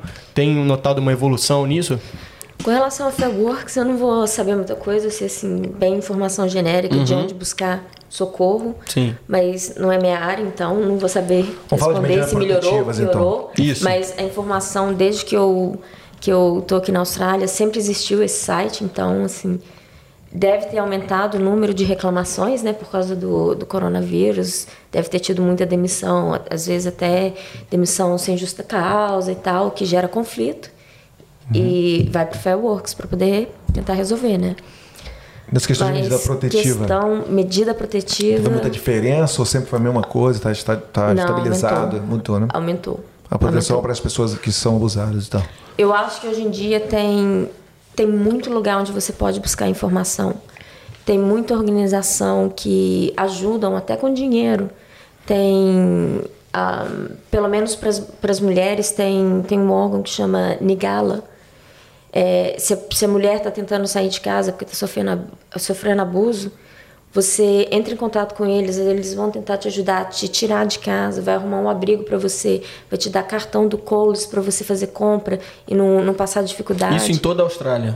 Não, não sei. Isso especificamente aqui em Perth. Em Perth, Mas sim. eu sei que tem serviços equivalentes em outras, Em outras em áreas, outras, legal. em outros estados também, em outras cidades, né? Sim. Quero dar parabéns pro Diegão, que ele é o que é o responsável pelas pautas e cada vez está superando. Só pergunta muito boa, velho. Não, é. Muito Gente, top. não, a, Top, a- top. a pautinha, porque a gente, como a gente sempre fala, a gente às vezes, pra muita coisa, Sim. a gente é um pouco ignorante. Então, cabe fazer um negocinho pra gente receber Ah, não, uma pessoa é- importante como ela e, sugar o máximo Exatamente. de conteúdo Não, pra mas galera. Você tá né? fazendo, como você mesmo fala, né? dá o meio limão, você faz uma limonada, né? A gente tenta, né? Então, cara, porra, aqui tem várias perguntas boas, olha só. A pergunta dele aqui, vamos ver se é difícil. Como o comportamento, do- dos, como o comportamento dos pais enquanto casal pode influenciar na vida dos filhos quando a relação é de violência? Poxa, pode traumatizar a criança, né? Né? É, tem. É, depende. Imagina você cria- é, crescer num ambiente em que existe abuso, você vê o pai é, desrespeitando a mãe, ou até fisicamente, né, é, machucando a mãe, ou qualquer tipo de abuso, aquela criança vai crescer achando que aquilo é normal. Então, impacto tem, pode ser que a criança entenda que aquilo é errado e ela vai tentar fica dividida porque gosta tanto do pai quanto da mãe, não sabe para onde correr, fica dividido, aí começa a ter problema na escola, problema é, de, de comportamento mesmo, ficar agressivo, bater no pai ou começar a responder. Então, assim, impacto tem. E o que não falta é documento, uhum. é, principalmente de psicólogos, talvez. É, isso aí é uma coisa importante, pegar um psicólogo para vir aqui e dar uma entrevista sobre ah, isso, o tá, impacto. Tá, tá na nossa lista isso, aí. com impacto, certeza. É, o impacto do comportamento dos pais na vida da criança. E, e eu, eu vou a violência, né, de forma geral. Sim. Vou tocar num ponto aqui é, importante. É, não, não, não podemos negar que ah, pô, tem muita brasileira que vem aqui e pô, tem brasileira e brasileiro também. Não uhum. vou falar por gênero, né? Que é, o, eu tenho que ter cuidado, né? Para tenta encontrar um parceiro para poder ficar aqui. Não só brasileiro também, como é, é brasileiro é, em geral. É, em geral, todo lugar. É. cidadania, principalmente asiáticos, né? É. Tem muito disso. Não, é, fiquei sabendo assim, não sei se é verdade, mas até tem, rola dinheiro, né? Tipo assim, paga é. que, o, que o caso com Tanto você. Tanto homem quanto mulher. É. Bom, quem estiver fazendo isso é ilegal, tá? É, a gente já falou sobre isso no do, do Cláudio, né? Que é uma aventura que ele fala, né? E tudo é. mais. Mas é, o que eu quero dizer com isso aqui é. Na hora de conhecer uma pessoa, vamos lá, estou aberto a, a conhecer um, um australiano, então, uhum. ou uma australiana. É, estou aberto. Então, o que que no, no, comportamento a pessoa tem que observar e ter cuidado. Ah, sim. Né? Boa, ter boa, cuidado para tipo assim, ah, eu estou entrando numa boa ou entrando numa furada. Porque Identificar alguns sinais alguns ali, né, sinais, né? De é, início de relação. Porque no né? começo tem, tem os príncipes, as princesas uhum. assim, encantadas, fala, pô, essa pessoa aqui eu quero casar e ainda vai me dar o visto aqui. Uh, que beleza, né? Não sei o quê. Por relatos pensando, assim que de repente você já ouviu e tal. É, exatamente. É. Legal. Não, é porque é por relatos que você de repente já ouviu da galera, né? No início tem... era assim. Sinais, ah, pequenos sinais, assim que a pessoa pode olhar e falar, porra, cuidado aí, dá uma olhada. é um problema Sim. grande. É, geralmente o agressor, ele, ele te cobre de amores, presentes e carinhos no início. É uma coisa assim, parece que é aquela paixão arrebatadora de início. E de repente tem uma crise, uma briga grande, a pessoa te xinga, te chama, sei lá, de de tudo quanto é nome, né? Uhum. É, ou até te bate, ou começa de leve. Uhum. É, vai progredindo, vai né? progredindo. Aí tem, tem o círculo, né, do, do abuso, que geralmente uh, você tem aquela fase de, eles chamam de honeymoon, que é a lua de mel, tá tudo bem, de repente a pessoa explode, existe a agressão, Aí passa pela fase do arrependimento, pede desculpa, não sei o que, lua de mel de novo, aí vem outra agressão. E com o tempo, conforme isso vai acontecendo, você fica naquele ciclo vicioso, a, a agressão vai, vai escalando e aumentando em proporção e frequência. Então, assim, não sei, é difícil e, dar coitada, conselho. E a pessoa, às vezes, ela, ela se vê dentro de um, de um relacionamento que, cara, ela praticamente esquece o mundo fora, é, é, exatamente, acha aquilo ali, não, não acha que é normal, claro, né? É. Mas ela não se vê é, saindo daquilo, acha que não tem jeito de escapar daquilo e tudo mais. Então, você está falando na parede, mas é questão de, é, como você tem é, bastante uhum. experiência, das coisas que você tem ouvido, entendeu? No geral, entendeu? É claro que, tipo assim... Tá, eu não posso coisa... falar de experiência própria. É, experiência... de hum. coisas que eu vi, eu falei, hum, red flag. Red uhum. flags, red flags, bandeiras vermelhas. É, tipo. É, Alerta ligado, né? Foi, eu, aconteceu assim, eu conheci a pessoa, achei super exagerado, tudo era muito exagerado. Veio a Páscoa, uma cesta do tamanho do mundo de chocolate. Aí de repente começa a discussão, a briga, aí te xinga, tenta te controlar. É, ah, por que, que você vai sair com essa roupa? É, tenta te, te isolar, né? Do mundo para você meio que não buscar ajuda e as outras e você não ter aquele é, net, é, support network. Como é que você uhum. fala isso em uhum. português, meu pai?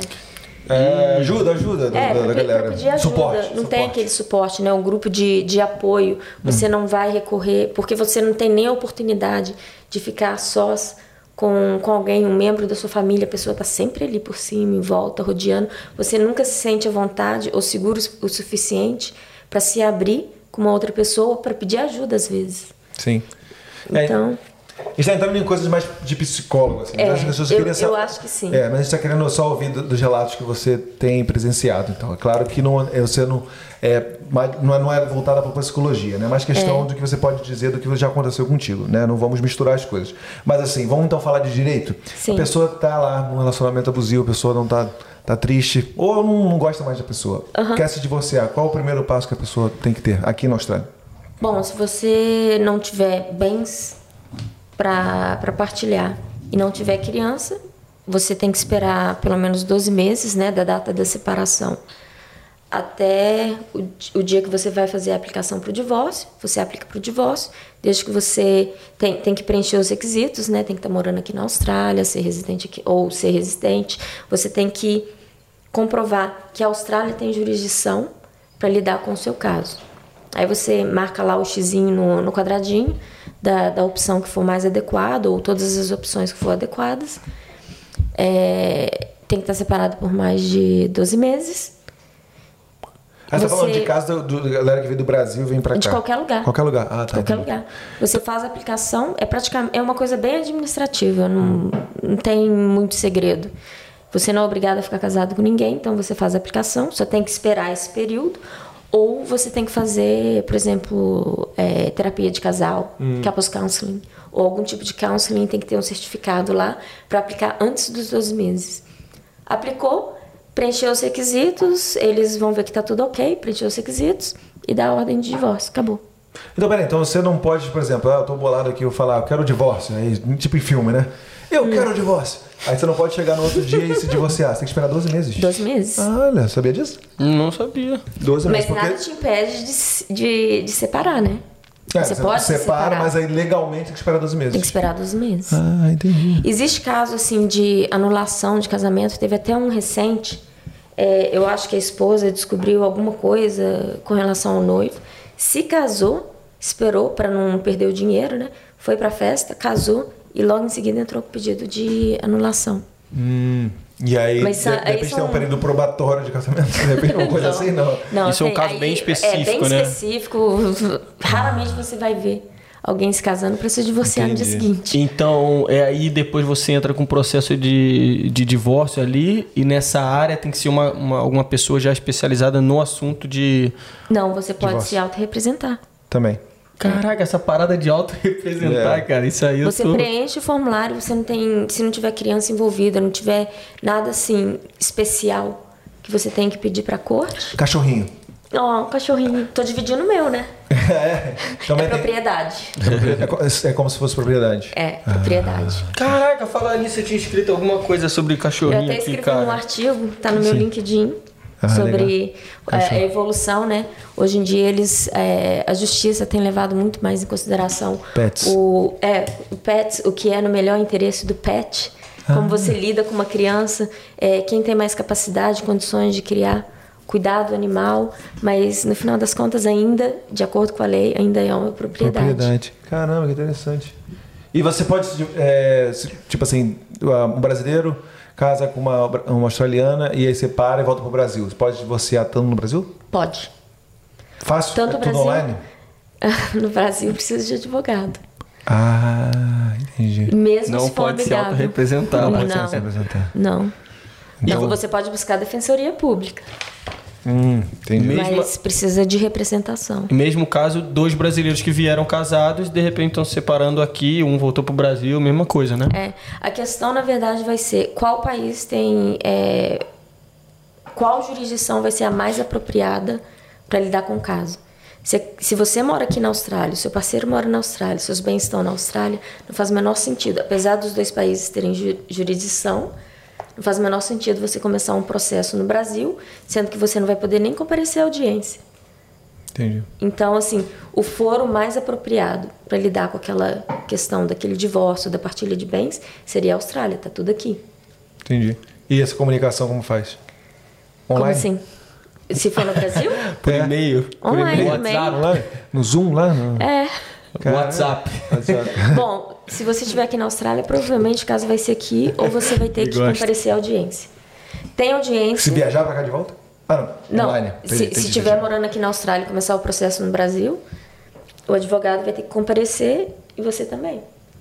Nossa. Talvez para audiência de conciliação não tenha necessidade, mas para audiência, por exemplo, de instrução e julgamento, você tem que dar depoimento, vai, vai ter é, que responder algumas perguntas, então só tem que vamos Isso é o que parece, realmente, É. né? Parece, parece treta e é treta, né? É É. treta, treta. Nossa. Então você falou 12 meses, mas depois desses 12 meses você entra no- com, com o processo. Demora muito mais depois para o divórcio menos. ser feito? Não, ser- você escolhe a data que vai ser a audiência. Geralmente para divórcio não demora muito.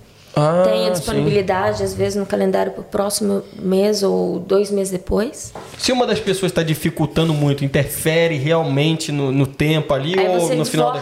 você se divorcia na marra. Ah, é? Você pode fazer a aplicação sozinho, se o outro tivesse recusando a assinar.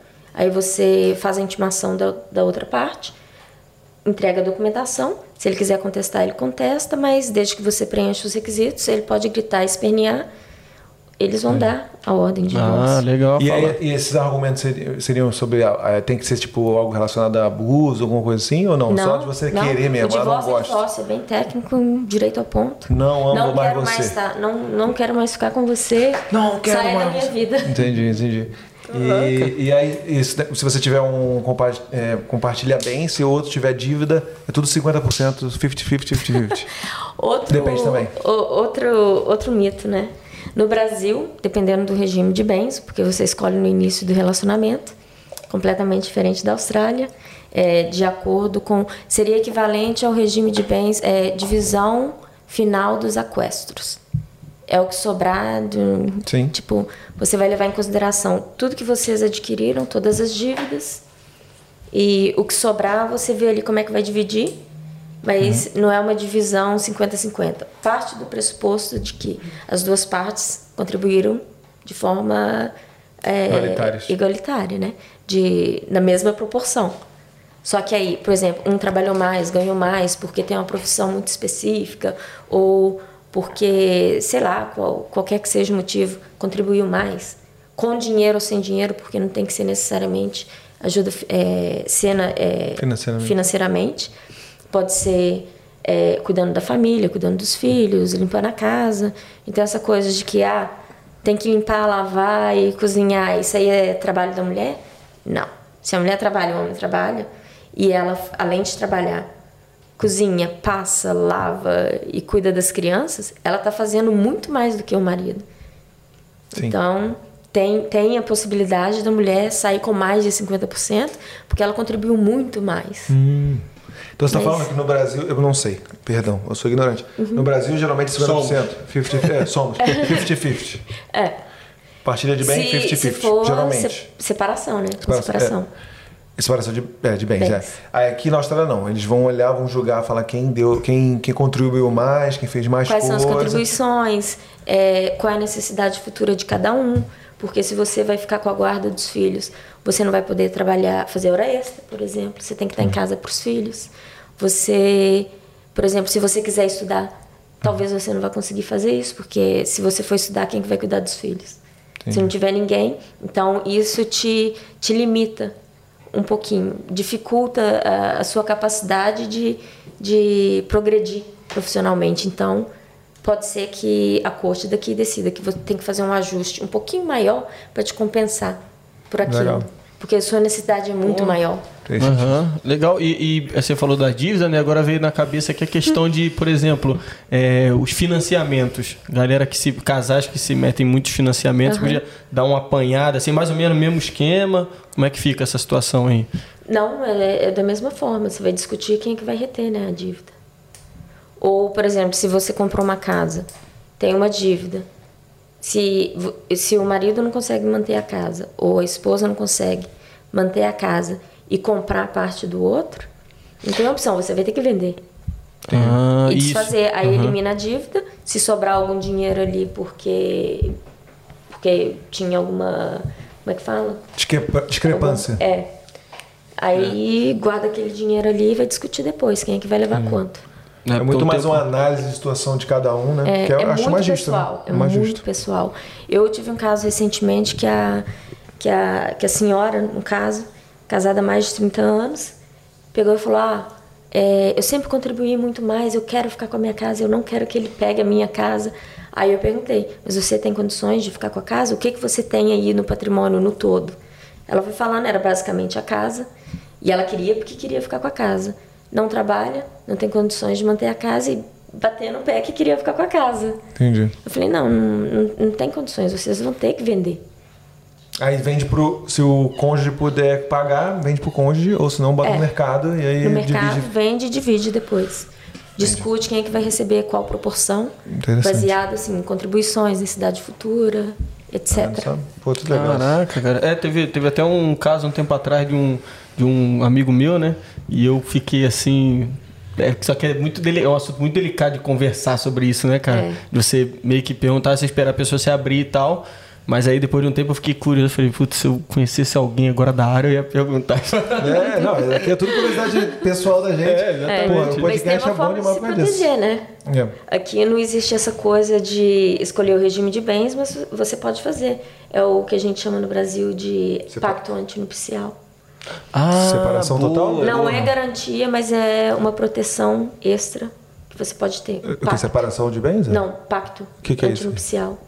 Antes de você se casar, Casar. você faz esse prenup e fala, bom, eu Isso é- tenho... Isso geralmente acontece com uma parte que tem muito mais dinheiro ou é rica e a outra não tem nada.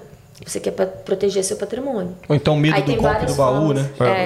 é, tem várias formas de você é, proteger o patrimônio, não só fazendo o pacto antinupcial, mas fazendo estate planning ou colocar o- os bens num family trust. Tem várias opções, Ah, Muito interessante. sim. né? mas para isso você precisa de advogado. Não, não dá para fazer por conta própria. Não dá pra se autorrepresentar nessa daí, Não, né? não. Aí já contata a minha linha ali, ó, ela vai resolver pra você. É, inclusive teve um, um Não caso. sou especialista ainda em, em, em pacto antinupcial, mas estou começando. Estou recebendo treinamento para isso. Boa aí. ó. Inclusive, um, um tempão atrás, um, um amigo meu teve um caso, assim, claro, não vou citar nome, né?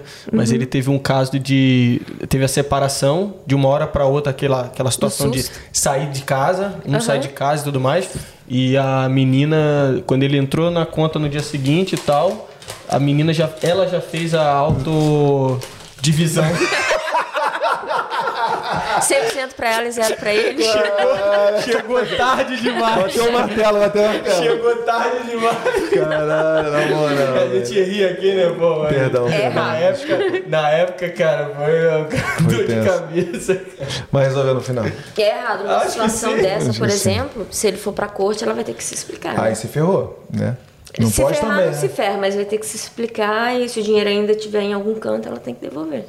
Caraca, então. A é. não ser que você tenha uma desculpa, desculpa assim, uma, um motivo muito justo, muito Entendi. sério por, por ter agido da forma que você agiu. Sim. Mas tirar só porque vingança, sei lá, tô me separando, vou pegar tudo. Ele que se vire, não, não é bem assim, não. E uh, vai ser. Não, não, não, mais Você- você- não, não, não, que surgiu um negócio rapidão, que é, Emily, a gente estava comentando antes da questão de separação e tudo mais. É, lembra no início a gente falou o negócio de casamento válido em tal lugar, não sei o quê.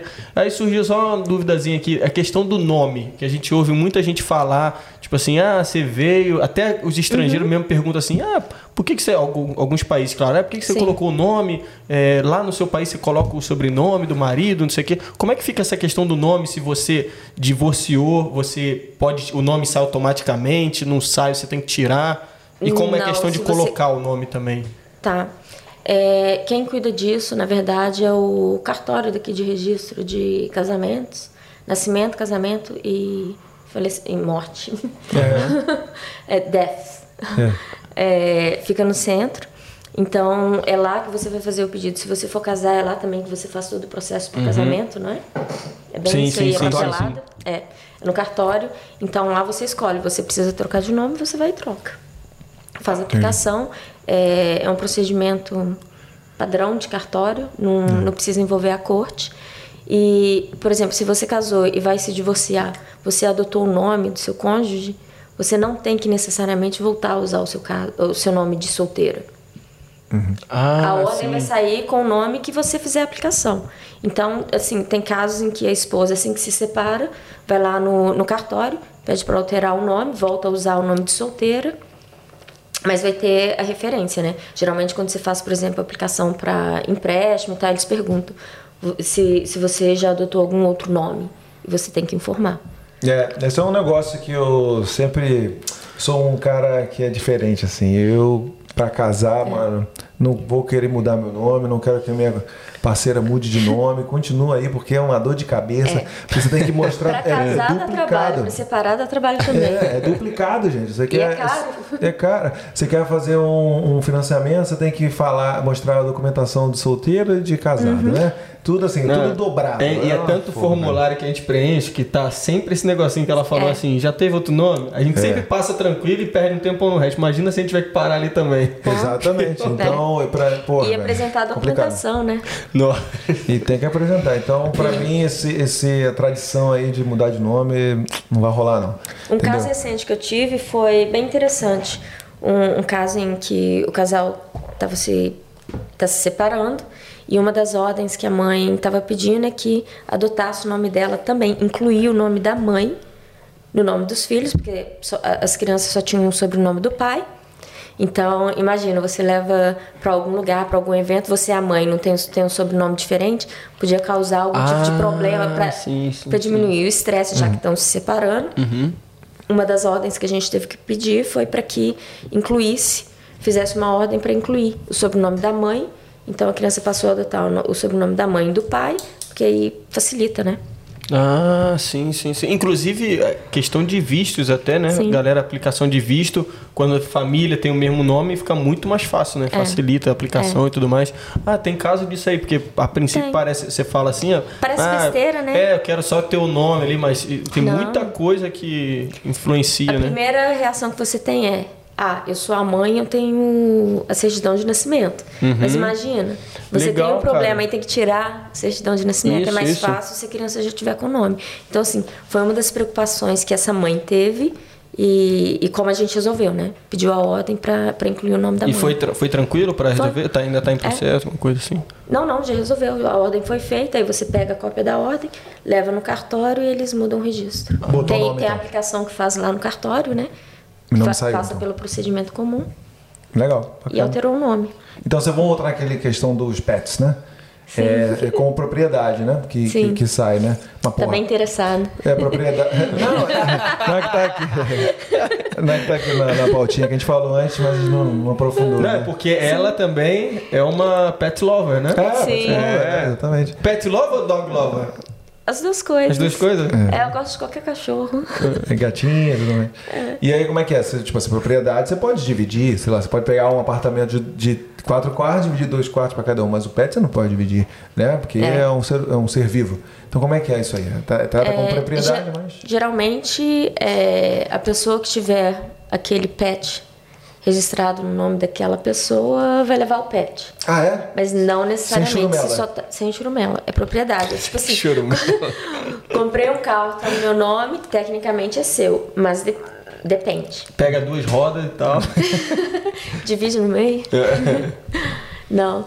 É, você tem a opção. Eu, no meu caso, eu divido a guarda do meu cachorro. Sim. Porque Mas como um acordo?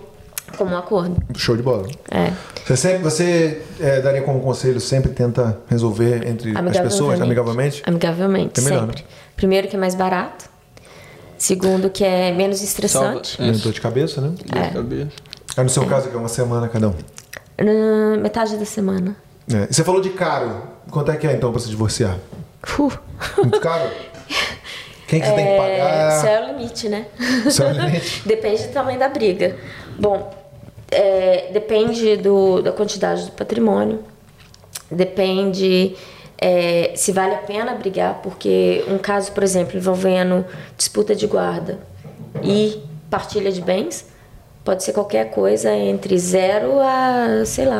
Já teve caso em que a esposa pediu um milhão para poder pagar os advogados, mas aí você está conversando, está falando de, de uma. Né? É, milionários. Então, assim, uma pessoa padrão com uma casa, uma conta, um carro, tipo o básico, sei lá, entre 20 a 60 mil para começar. Tipo de FIIs de advogado? Sim, mais? Aí, particular. Ó. Advogado aqui na Austrália eles cobram por hora, né? Então, é, qualquer coisa entre 300 e 700 dólares por hora é o que o pessoal tá cobrando aí no mercado, Depois me dependendo da pergunta por que eu não experiência. caso. Depois me pergunta, eu, Edgar, eu falo, eu sou muito novo, é isso. Aqui, mas É aqui não tem disso não. Relação de fato também Ah, passa é? pelo mesmo procedimento. Então. Tô suando frio Vou no banheiro, vou no banheiro. Não, eu, eu casei, eu vou te falar até um pouquinho da minha, da minha história rapidão aqui. Eu casei aqui e na época, quando eu casei, eu não tinha. Não tinha muita grana, não, cara. A gente casou, claro que. Na marra, né? É, claro que, pô, ah, já, mora, já mora junto, aí tem questão de, pô, vai facilitar a questão de visto, é, Sim, estudante, sim. tudo mais, essas coisas assim. Isso facilita, claro, né? Uhum. Mas eu vou confessar que eu pensei bastante na época, assim, é, eu tinha, era novinho, eu tinha 21 anos, né? 21 pra 22 e tal. E eu pensei na época, eu faria assim, 22 na verdade. Senão Sim. o patrão fica, fala assim, tá, eu tinha 21, tá, eu tinha 22. Tava com quem? É, 22, né? e eu, e eu na época eu faria assim, teve um tempo antes assim que eu comecei a pensar assim, eu falei, cara, é isso. Sabe quando você Uhum. meio que você não vai só na emoção, você falou no início, É. tem a parte ali, e eu tive aquela, aquela conversa comigo mesmo que eu fiquei pensando assim, pô, é isso mesmo, se caso aconteça isso e tudo mais, tudo mais. E graças a Deus a gente só evoluiu, mas É. tive um momento de pensar ali, porque você não quer, você quer evitar dor de cabeça, né? Sim. Futuramente, né? E você quer evitar, né? Perder, o- às vezes, o pouco que você acumulou. Então, Eu, eu, na o verdade, conselho que fica é: se você quiser evitar problema e dor de cabeça no futuro, vai ver um advogado antes de casar. Porque é melhor você se prevenir e saber o, o que pode acontecer no futuro, ter consciência total de quais são as ferramentas que você pode utilizar para se proteger. Eu, falo assim: proteger o seu patrimônio do que esperar acontecer, ir na emoção, né? Se casar e pensar depois como é que vai fazer com o patrimônio. Ah, é.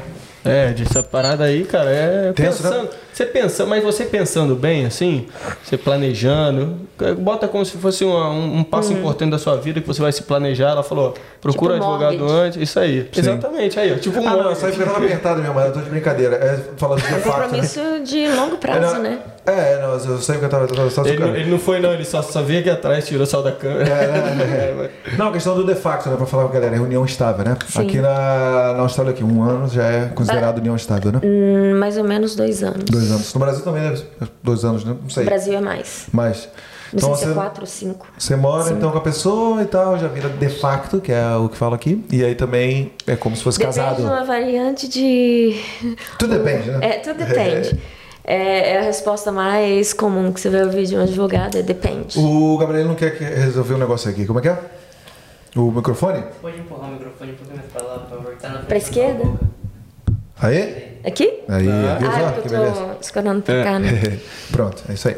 Se, eu queria. Não, essa, essa parte do União Estável aí é que é, também se envolve muito. Se envolve muito com visto, né? Com a aplicação Ah, de é, visto. é. Sim. Que muita gente. Ah, tem que provar tanto tempo junto. Como é- então vale o Aí é geralmente em abre a conta conjunta, já começa a misturar a vida financeira com a intenção de formar família, de fato. E o que vale quando você vem para aplicar um visto e tal, é o que vale, é o que a Austrália considera como união estável.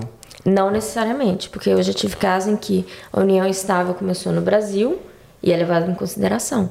Porque na hora que você vai analisar se, se aquele casal está numa união estável ou não, você vai começar desde o início do relacionamento. Se o relacionamento Ah, começou não. no exterior, Ah, você sim, começa sim, a sim, analisar sim, sim. desde de quando vocês se conheceram no Brasil. Sim, sim, mas eu digo assim, no sentido, Austrália, quanto tempo você falou que a Austrália considera mais ou menos? Geralmente dois anos. Dois- E Brasil? Acho que são cinco. Então- Não sei se mudou a regra. Ah, então nesse caso, para a Austrália, você vem para a Austrália, já está dois anos no Brasil, não é considerado lá, mas aqui pode ser, né? Pode ser. Ah, É, sim. no meu caso, pra aplicar com a Carol, ela, a gente provou que tava no relacionamento há mais de um ano só. Aí era. Você viu foto de Facebook e tal, mas isso é para termos de, De imigração. de imigração, Imigração, não sim, em termos sim, de. sim, sim, sim. é, de bens É. não sei o quê, né? E tem um tópico, né, que no Brasil é bem famoso, que é a questão de pensão alimentícia, né? Bem ou mal, a gente vê lá no Globo.com, vários artistas são presos porque não pagam pensão alimentícia, né? Do Brasil vai preso, né? É. E aqui? Falei, eu quero saber aqui. Quero saber aqui na Austrália. é que Você é? concorda com aquele Quem? bordão que a galera fala? Ah, no Brasil, é, se tem uma coisa que dá prisão é, é- é não Pensão, pagar a pensão a pensão. Minha tia alimentícia. fez isso com meu tio, ele se escondeu em cima do telhado. Ah, é? Olha isso. Abrindo O dinheiro apareceu rapidinho. E aí, galera deve ser curiosa, como é que é aqui na Austrália? Ah. Então, aqui quem cuida geralmente de pensão alimentícia é um departamento específico chamado Child Support Agency. Você faz o, a aplicação por ali e nesse tem um website do CSA e eles vão analisar quanto que um ganha, quanto que outro ganha, quanto tempo que a criança passa com cada um dos pais, porque aqui existe muito a guarda compartilhada, que é bem diferente do Brasil. Geralmente é, é bem comum no Brasil a mãe ficar com a guarda total e o pai passar só fim de semana, né, com o filho. Mas aí eles fazem um cálculo lá e dependendo da proporção, eles vão te indicar qual é o valor que tem que ser pago, faz o recolhimento direto da folha de pagamento. Ah, é direto? Como se fosse débito Se a automático. pessoa é, se a pessoa tiver empregador, né, tiver contra-cheque.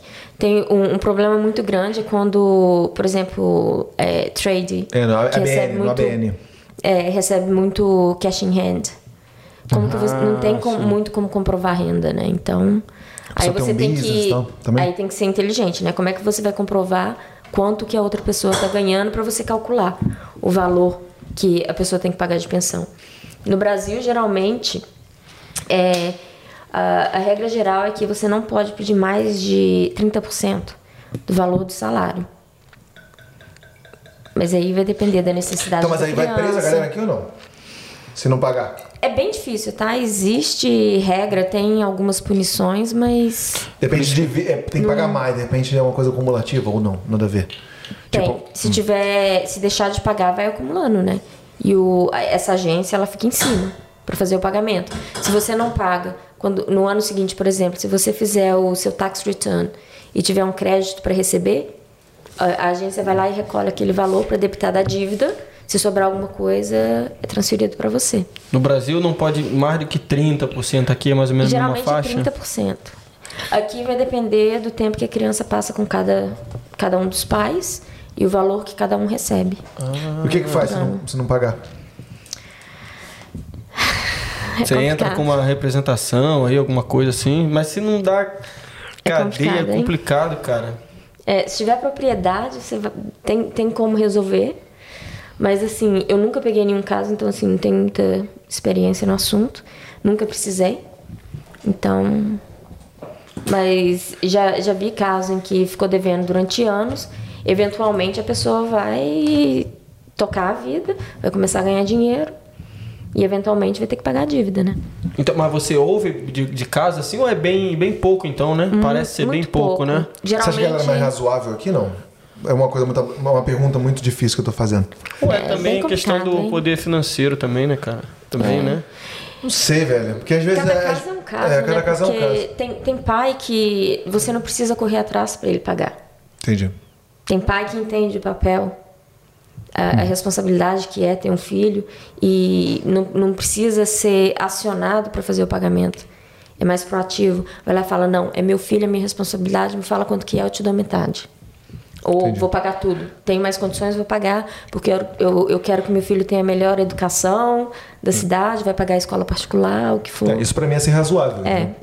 É que a gente tem um estereótipo, assim, a gente ouve, de repente eu vejo muito novela, assim. é, o negócio, a galera não paga, não quer saber, o, É. o negócio muito complicado, não sei o que, no Brasil. Por isso eu tô perguntando, se eu fosse fazer um- uma É comparação, porque assim, se aqui a galera é mais razoável, assim, nos Tem, clientes que tem você já as teve, entendeu? punições, tem as punições sim, mas com relação. É. Geralmente a galera resolve amigavelmente. Ah, é, porque o advogado vai estar ali para dar o conselho, né? Se você não fizer, vai acontecer isso, isso e isso. Entendi, entendi, entendi. E, no, e o Brasil também, a mídia é um pouquinho mais, eu acho que, sensacionalista, Sensacionalista. assim. Aqui também então- tem, aqui também tem. Tem também, Mas também, é- mas é um nível bem menos, menos, né? Bem menos, né? bem menos, bem menos. É. E, e, tem essa, e aí, ligando a isso, a questão do, da pensão, né? A gente imagina assim. Como que eu vou entrar com um pedido de, de guarda da criança se de repente. Eu queria saber assim, a idade da criança que ela pode ter a escolha dela, falar, ah, eu quero ficar com, com o pai, quero ficar com a mãe. Como é que tem Na mais verdade, ou menos. a criança não escolhe, né? Não tem influência nenhuma. Não, tem. É, ela só não escolhe.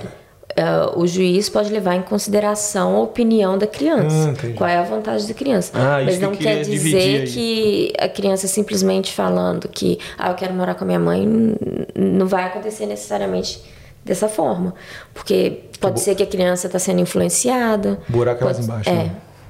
Então, assim, é levado em consideração? É. Mas é, Tem todas as não, outras não- coisas não é em garantia volta. de que vai acontecer o que a criança quer. Obviamente, a partir de uma determinada idade, você não tem como, não tem como mais prender a criança. Você não tem como. Na verdade, não é a criança, o adolescente. 15, 16 anos, às vezes já está trabalhando aqui na Austrália, né? Uhum. Não, não tem como se você segurar e obrigar a criança a fazer o que ela não quer. Uhum.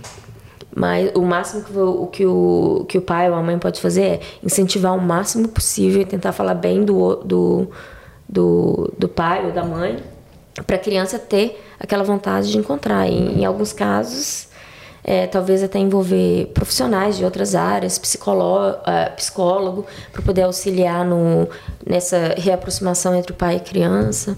Depende. Isso eles levam bastante, eles levam em conta, assim, não, não define, assim, né? Mas algumas outras coisas que, tipo assim, alguns tópicos que o, que o juiz lá leva bastante em consideração É, para é decidir com parecido- quem. Bem parecido com o Brasil. É o que for no melhor interesse do melhor, do menor. Sim. Financeiro. Não do melhor. é, não.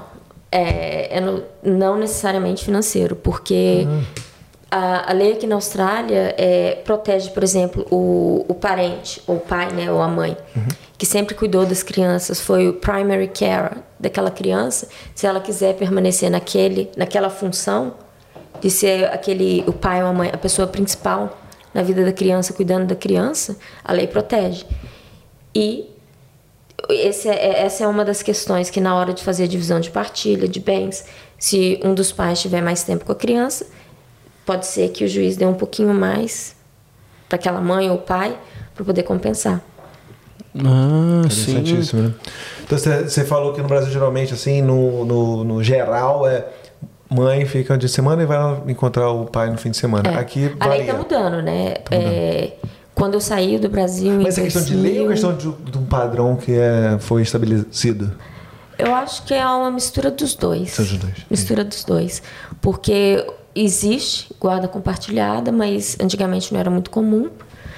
É, e desde 2012, 13 mais ou menos, começou a aparecer mais casos assim de guarda compartilhada. Hoje em dia é bem mais comum. Entendi. E aqui? Ah, aqui é o, comum. o normal é, seria 50-50. Uhum. 50% do tempo com a mãe, 50% com o pai. Mas aí Depende Como do depende, interesse de cada é. um e tal. Não, né? interesse do menor. Do menor. Do menor. Ah, não, mas eu É digo que assim, é se, por exemplo, que vai ser uns... melhor para a criança, Entendi, entendi. não para os pais. O direito é da criança de passar tempo com ambos os pais. Entendi. Não, mas eu digo assim, se. Sei lá, a mãe quer muito mais ficar com o filho do que o pai. Entendeu? Provavelmente o pai, se ele for aquele pai que só quer ter a criança fim de semana para ficar livre durante a semana, ele mesmo vai falar, né? Isso. Ah, por mim eu posso ficar só fim de semana, tá tudo bem. Entendi. Ah, tá bom, tá bom. Ah, os tipos de guarda no Brasil são é, guarda compartilhada, é, unilateral? Ou eu tô falando besteira? Aqui tem, tem, muita, tem muita diferença ou é mais ou menos a mesma não, coisa? não sei se essa. Nossa, não lembro. Não sei se é essa palavra também, não sei né? não, Tô eu te acho botando não é também num, unilateral. num negócio também de Não lembro. muitos anos atrás. Nossa, me formei em 2009. Aqui, Dois- 2009, 2010. Porque a gente ouve hoje em dia falar muito dessa. Eu não sei nem se é oficial isso, mas é uma tal de guarda alternada, né? Que a galera comenta assim. Eu não sei se é essa questão. Ah, que, tá bom. que é basicamente 50-50, de segunda a domingo, ou qualquer que seja a proporção, com o pai, depois com a mãe, ou então 15 dias com o pai, 15 dias com a mãe. Entendi. Caraca, nossa, tem, tem muita coisa pra falar, né, É. cara? É, A gente eu, eu sinto pena de criança que tem que fazer isso, porque quem sofre é a criança, né? É lógico. E fi- Fica se vê no meio de um coisa. furacão ali. É. e sendo jogado para um lado e para o outro. O ideal seria tem tem uma coisa que é bem nova que tem acontecido agora que eles chamam de nesting. Ah, as crianças ficam numa residência permanente e os pais mudam de casa. Caraca. Mas é bem raro. Eu vi Doideira. eu vi isso acontecer tipo assim no início da separação para facilitar, né?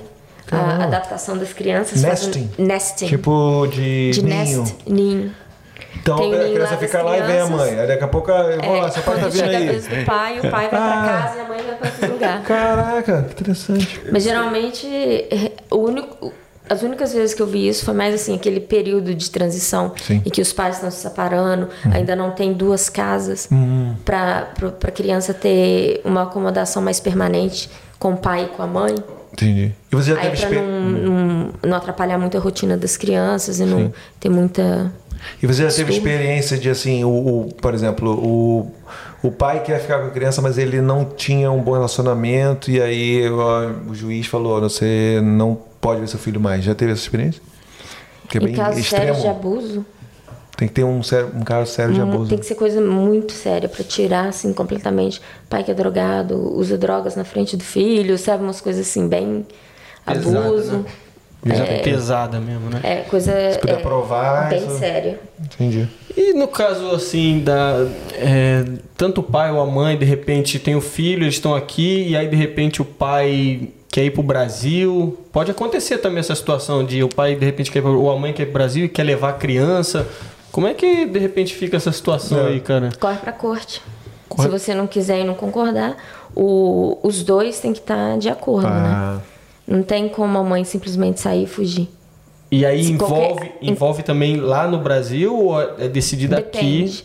É, se a criança ainda estiver dentro do território nacional e você tiver suspeita de que pode levar a criança para o exterior, você pode fazer uma aplicação de urgência com a corte. Ah, aí sim. aciona a Polícia Federal, aí o nome vai para os aeroportos e tal, Hum. para não, não conseguir sair com a criança. É porque você, como responsável no caso ali, se não tem nada, nenhuma apelação, assim e tudo mais, você, Tá pode, você é o registro, né? responsável pela criança. Então Você você, mete o pé. vai pro Brasil, mete o pé e. Caraca, tem Aí muita. existe a Convenção de Haia aí. para ajudar. Como é, ok, entre países? É, acordos entre países? É. Na, na verdade, é é, é uma isso aí? convenção entre alguns países, esses países que fazem parte, parte desse acordo. Por exemplo, se a mãe fugiu, raptou né, a criança e levou para um outro país, é, se aquele país fizer parte da Convenção de Haia, você pode fazer uma aplicação ne- ne- com, com base nesse, nessa convenção. E aí vai ter um tipo uma cooperação entre os países para trazer a criança de volta. Que legal. Eu não entendi essa pergunta aqui. Ah, ah, sim. Não, esse, esse caso aí, cara, nossa, mas abrange muita coisa, cara. Ah, é? foda. Nossa, mano, a gente pode ficar Tem, aqui. provavelmente vai ter coisa aí que eu nem sei. Nossa. Ah, não, tá quase acabando aqui, pode ficar Não, a tranquilo. gente trocando tá, tá, senão- tá muito bom, tá mas mas muito pergunta interessante. aí, o que eu souber. Eu Tem outras coisas, tem outras coisas que a gente fica pensando assim, cara. A gente ia ficar aqui, sei lá, Você tá respondendo tudo. 10 horas trocando ideia aqui, cara. É. Não, Inclusive, quando acabar, caso. a gente desligar as câmeras, a gente vai ficar aqui perguntando mais umas duas, três horas da É. manhã. Não, não. E se você tiver pergunta, bota nos comentários que a gente fala com a Melinha e ela faz um É. especial aí depois. E que eu ia perguntar. Ah, que você falou do negócio aqui. Ah, não, Tá. que eu, eu tinha colocado.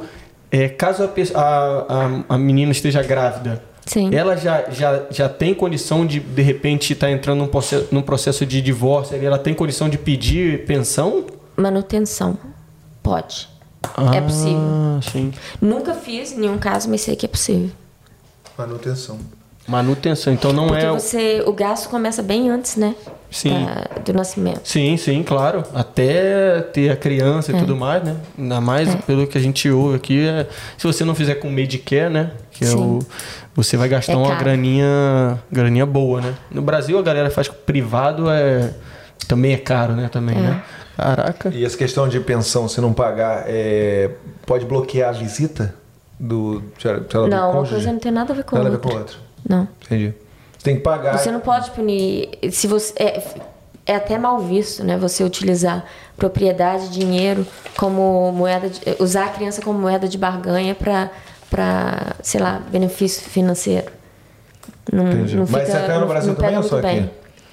Você No, fala, Bra- no Brasil também, imagina? Não, você não paga e você não pode mais visitar porque você não tá pagando. Então isso não existe. não. Não, a pessoa vai presa, né, no Brasil. É, é verdade, verdade. Entendi. Não vai ter porque tá preso. É, Mas a pessoa no Brasil, ela é presa. É uma curiosidade que eu sempre tive. A pessoa no Brasil, ela é presa. E aí, o que que rola com essa dívida? Eu não paguei 10 meses. Aí foi lá, não sei qual, qual que... é só, só sai quando pagar. Ah, você só O sai quando pagar. Com aparece. juros e, sim, sim. o com juros dinheiro e correção aparece. monetária. É. E, qu- e quanto tempo depois que você que de repente a pessoa é presa lá? Você tem ideia disso aí? Quanto você pagou, Não. sei lá, três meses e Posso tal? perguntar à minha tia. Fazer, liga pra ela aí, vamos botar. Liga pra ela. Ah, legal, Caraca, já foi tudo quase. Pô, a legal. gente falou sobre Imagina. muita coisa, cara. Aí, Ela falou até sobre a questão do, do, do salário, de grana e tudo Ela mais. Falou? Ela falou, pô. Falou não, falou. Você até. De Fairworks? Ah, não, não, não, Não, não, você falou de. Pô, ah, não, mas acho que ela falou sobre uma, uma área específica que foi a não. questão do divórcio lá, Sim, 300 a 700, não foi que Ah, você falou? o custo, custo honorários advocatícios. Não, a gente quer saber. se Honorários advocatícios. Caraca. Quer saber de, de grana. Quando é que um advogado aqui, agora vamos sair desses assuntos específicos, vamos sair Em de termos de profissão. profissão, É, Profissão. Amelinha, todo mundo, todo mundo imagina isso, ninguém chega e pergunta assim: "Ah, se você veio para Austrália, tal, validou a tua carreira e tudo mais, tá trabalhando aqui, você ser um advogado aqui, trabalhar na área de direito, dá, dá grana?" dá. Ah, então, simples e Dá. E vou te falar, não é só a questão financeira, é o prestígio também. Por exemplo, Caraca, advogado tem alguns benefícios que outras pessoas não têm. Você vai fazer um mortgage, advogado, dependendo do salário que ele receber, a gente não precisa pagar insurance O insurance, o, do lender, uh, mortgage sim. lenders insurance. que é aquele. Se você, Lendas- você tem que pagar 20% da casa para não pagar esse insurance, não é isso que você está Isso, falando? isso, Então, esse se você pagar menos que isso, tem que pagar um seguro para o, a O instituição financeira que está te emprestando dinheiro. Então, ela está falando, como advogado, você não precisa pagar esse, esse seguro. Dependendo do valor do salário da pessoa, né? Entendi. Ah, tem então, um teto. sendo- E não são todos os bancos também que aceitam. Então fala pra gente aí, quem começa e quem tá experiente aí. Quanto que vale aí por ano aí? Vamos lá. Tem como falar, não? Em, em Perth, como é, graduado, É. depende da área que você vai trabalhar. Sim, sim, claro. Se Já- for. Depende do escritório também, se for um escritório maior, né? De tipo. Com filiais do mundo inteiro, você vai ganhar muito mais. Provavelmente vai começar com um salário de 70, 80 mil ao ano. Se for uma, um escritório de médio porte, na faixa dos 65 por aí, e escritório pequeno, mais ou menos nessa faixa também. Entendi. Legal, É. 65 a 80. É. Aí você vai, tipo, 5 anos assim, de experiência e dá um, um upzinho Bem, ou... bem antes. Antes. Bem antes já dá um up. Bem depois já antes, vai pros com três dígitos. Depois dos dois anos, né? Porque a gente tem que fazer, passar pelo. É como se fosse um estágio probatório Uhum. Com o, o equivalente ao AB do Brasil aqui, que é o Legal Practice Board. Ah, a gente faz isso. dois anos depois que termina a faculdade, tem que fazer um curso de prática jurídica. No Brasil, é, você faz esse, essa prática jurídica durante o curso de direito. Aqui na Austrália, é depois que você termina. Ou quando tiver no finalzinho, às vezes você começa, pode iniciar também o curso. E pode levar entre três a seis meses, que é esse curso só de prática, aí é mão na massa mesmo. Uhum. Tem três, quatro assignments a cada dois, três dias. Estudo de E- casa e tal. É, é. Mas, assim, caso genérico, Uhum. não, não é caso real. No Brasil, eu acho até melhor, porque a prática jurídica você lida com clientes de verdade. E aqui não. São os casinhos que eles, eles dão para os alunos e a gente tem que resolver e dar uma solução prática. Entendi. Então lá é, é no Brasil é OAB e aqui é? Legal Practice Board. Você tem que fazer para poder exercer sua Em profissão. cada estado tem um. Legal. Mas você não falou, chega a três dígitos então? Hã? Depois de dois aninhos assim, dá pra chegar a uns três dígitos de salário Dá. anual. Ah, dá.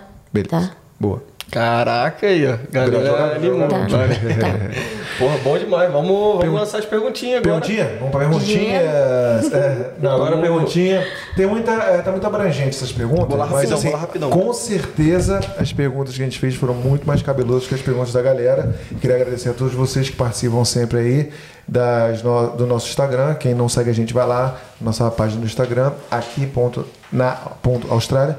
E a gente é, tem sempre esse link aí com a galera. É, os entrevistados você sabe primeiro por lá. Você pode fazer a pergunta para todos eles. Então, essa primeira pergunta do Douglas Ferreira. Ô, Amelinha, olá! Gostaria de saber qual o serviço mais requisitado pelos brasileiros aí na Austrália. Provavelmente imigração, né? É, mas em questão de é direito, uma área assim. de direito, prova- acredito que direito de família. Gente, família que É. relacionada a mais divórcio, comum. essas coisas? É. ou área criminal também. Aconteceu um- uma porradaria, alguma coisa assim. E aí tal. Boa. Então, Onde tem brasileiro tem crime, infelizmente, né? infelizmente, é. É uma coisa muito triste, né? Acontece. Acontece. Próxima pergunta, Gabrielindo. Essa é a pergunta do Peterson B. Rodrigues.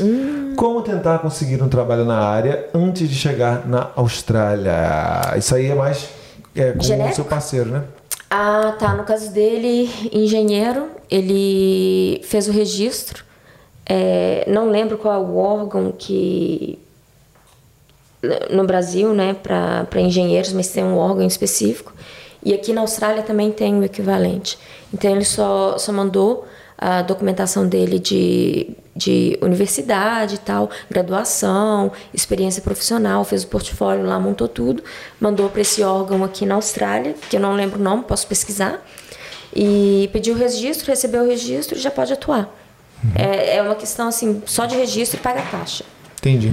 Então a, a melhor resposta é depende, né? Depende da sua área. Se for engenharia, É, tem exatamente. Por exemplo, se for medicina, eu sei, ou dentista, odonto, é, eu tenho amigas que fizeram isso, passaram, passaram pelo processo, tem que fazer um cursinho é, e depois fazer uma prova para depois conseguir fazer o registro. Entendi.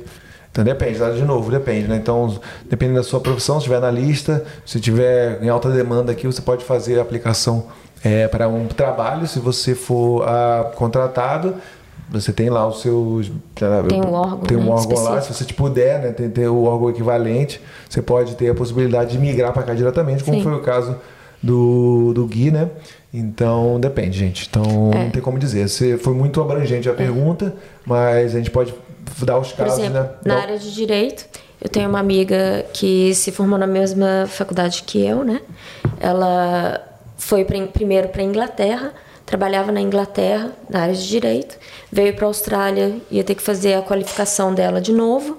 E ao invés de fazer isso, ela procurou um emprego na área jurídica. Ela trabalha com mediação, arbitragem e negociação. Não precisa necessariamente de ter um, um não precisa revalidar o diploma de direito. Entendi. Então assim tem muita coisa que dá para fazer e deu aula em universidade também com relação a negociação, mediação e arbitragem. É. Então o conselho é, é procure o agente de imigração, né? E aí você vai saber, é, na sua, no seu caso, o que fazer para vir para cá. Próxima pergunta, Gabriel Olindo. Mais uma pergunta do Peterson B. Rodrigues. Como ter, um, como ter um currículo mais profissional para a Austrália? Você. Tem que você- profissionais que preparam, né? ah, você, você contratou alguém? Não. Você fez por conta própria? Fiz por. É, fui aprendendo. É, Na marra. por experiência, né? Própria. Você fez o seu, e fui sua testando o pesquisa? que funciona, o que não funciona, como vender melhor, me vender melhor, né? O produto. E, é- entendi. Aí você fez o Marketing primeiro, pessoal. você fez o seu primeiro assim e e o que, que você acha que errou no primeiro e o que, que funcionou no último, assim? Eu acho que ter colocado a minha experiência profissional no Brasil praticamente não mudou em nada, porque é irrelevante, né, aqui. Eles querem Ah, saber o tipo, área, sim. é, eles querem saber o tipo de experiência que você tem aqui, né? E as entrevistas que eu fiz para os dois últimos escritórios, eles queriam saber muito sobre casos concretos e como que eu resolvi, qual foi a solução que eu dei, qual foi o conselho jurídico que eu dei para o cliente. E é mais assim, eles querem saber mais como você é na prática, mas na prática aqui. Você acha que vale a pena pagar um- uma empresa especializada ou você acha que valeu a pena pesquisar você mesmo e evoluindo durante o tempo? Você tem Headhunter, né? Questão do currículo, assim. A Headhunter pode te auxiliar com isso. Eles vão te dar a dica. Geralmente eles sabem quais são as vagas, conhecem quais são os, os empregadores, o que, que os empregadores Hum. estão querendo. Então você pode perguntar. Encontra com o Headhunter, pergunta é, o que, que eles Red estão Hunter querendo. que seria, pede- que você descobriu há pouco tempo, né? Caçador de talentos, né? É. Não, agora. Moleque, agora me bateu. Não, agora me bateu uma parada aqui. Escreve pra mim aqui. O Red Hunter? Escreve pra mim aí, por favor. Rapidão, pô, faz aí mesmo. Tá falando sério? Tô falando sério, pô. Que, Caçador que de cabeça, né? Não, é assim, não, beleza. Porque Head de cabeça. você sabe que a gente chega aqui, a gente fica com aquele aquele hábito de, de falar o jeito que a gente fala lá no Brasil, né? Sim. E há pouco tempo o Wesley veio aí e falou Red Hunter, né? E eu entendi, eu entendi Red de vermelho. Ah, Red Red. Agora ela falou, falou, eu falei, caraca, acho que eu Ah. viajei no outro aí. Eu meti um Red Hunter outro.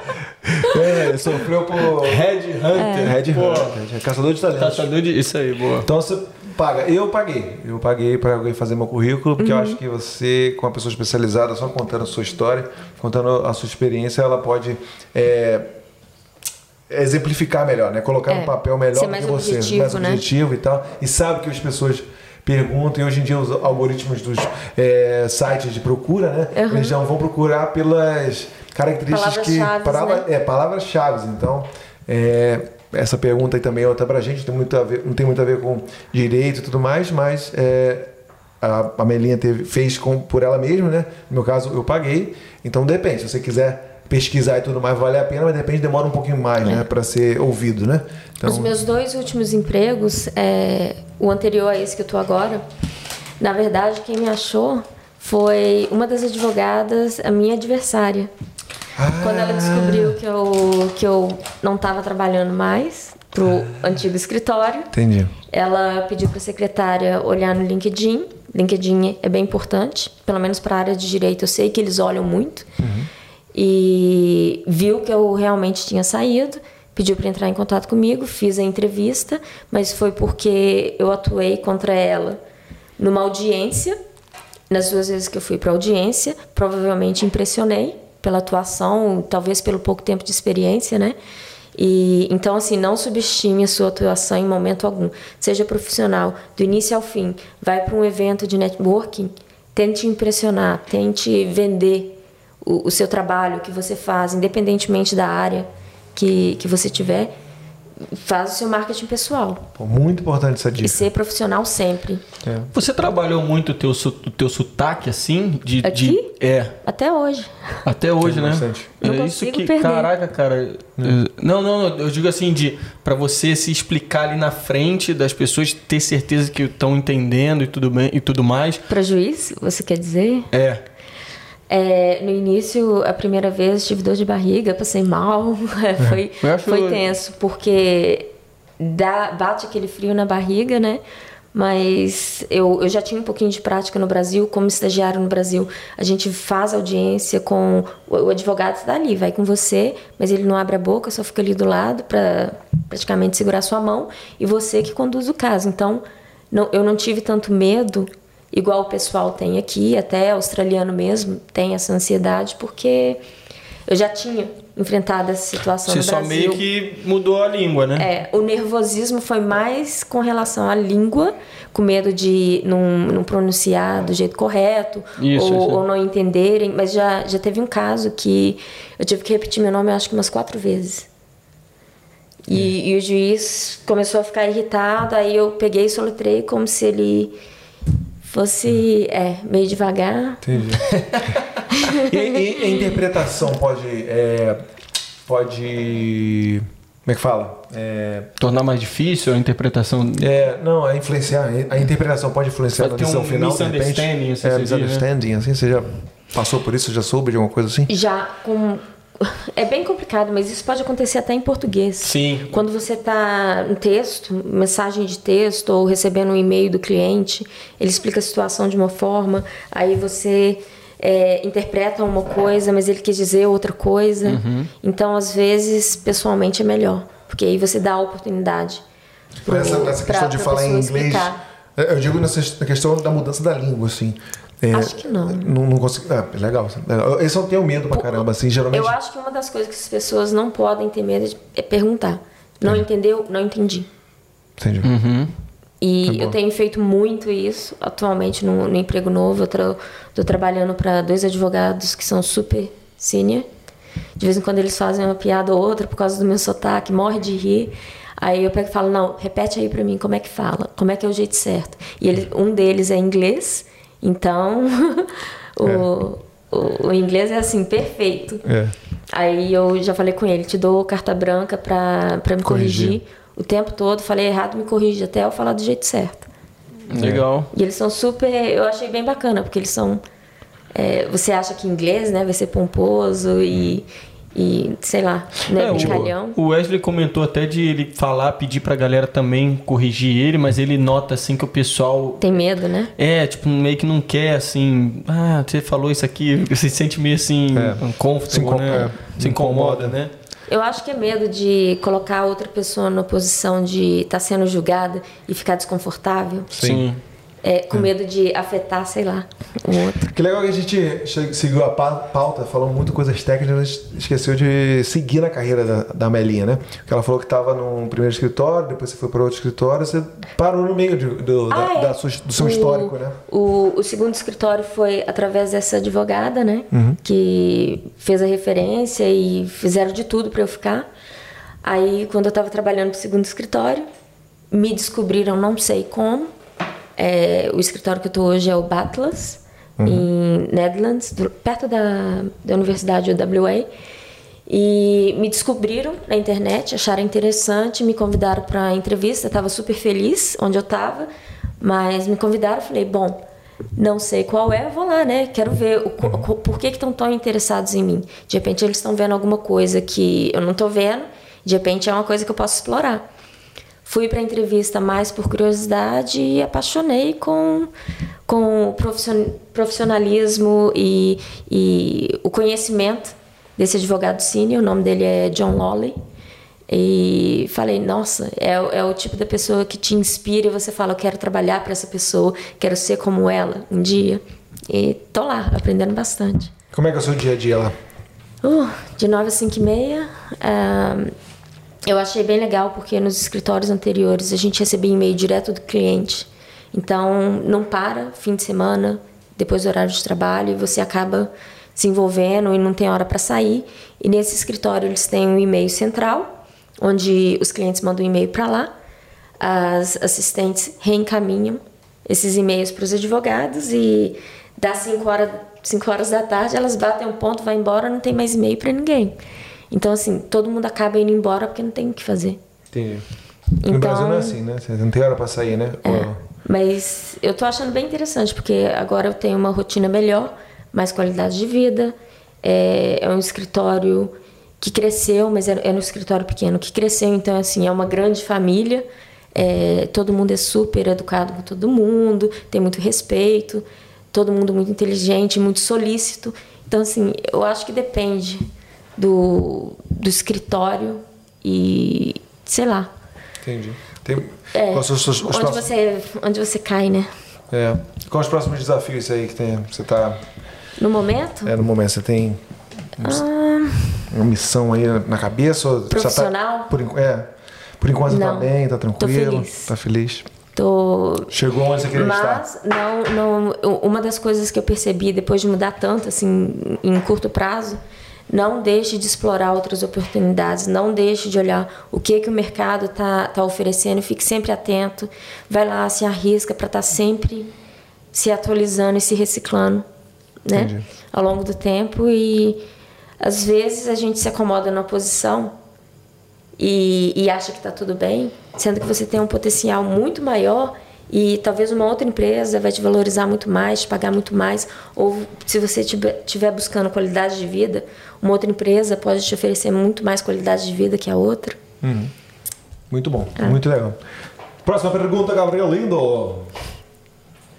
Pergunta da Donis Isas.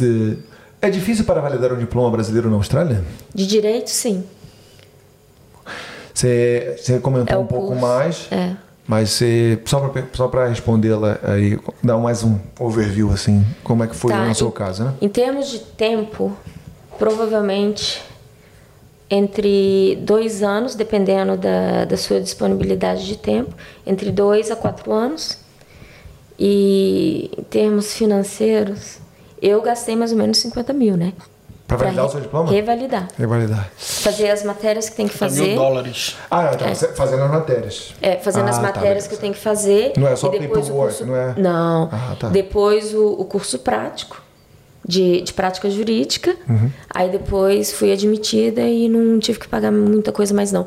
Tem a anuidade que a gente paga por ano. Geralmente é o escritório que paga para você.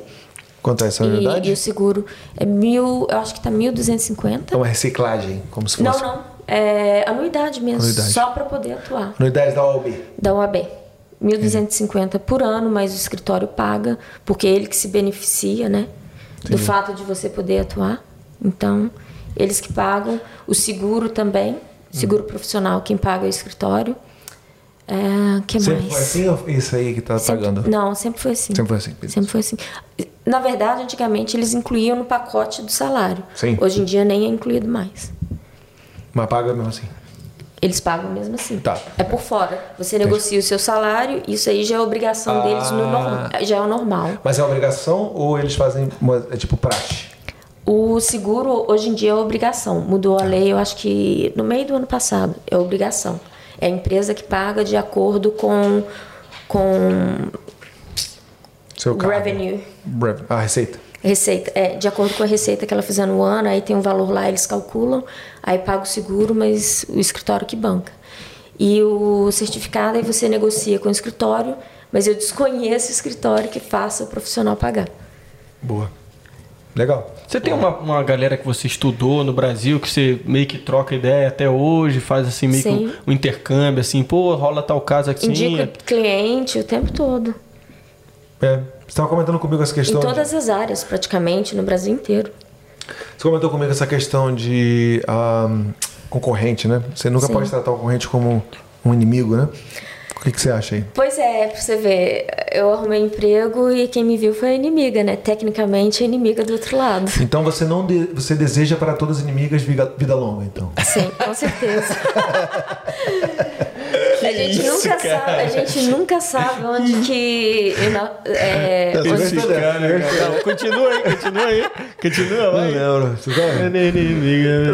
Tá? Vida louca. Cada dia uma nossa vitória. Aí, ó, tá vendo? Ele é gosta, bem isso. Não, eu, eu acho assim, é, eu- pelo menos com direito, é importante brigar, é, dentro do ringue, Entendi. mas com respeito. Sim. Você não precisa menosprezar, você não precisa ridicularizar o outro.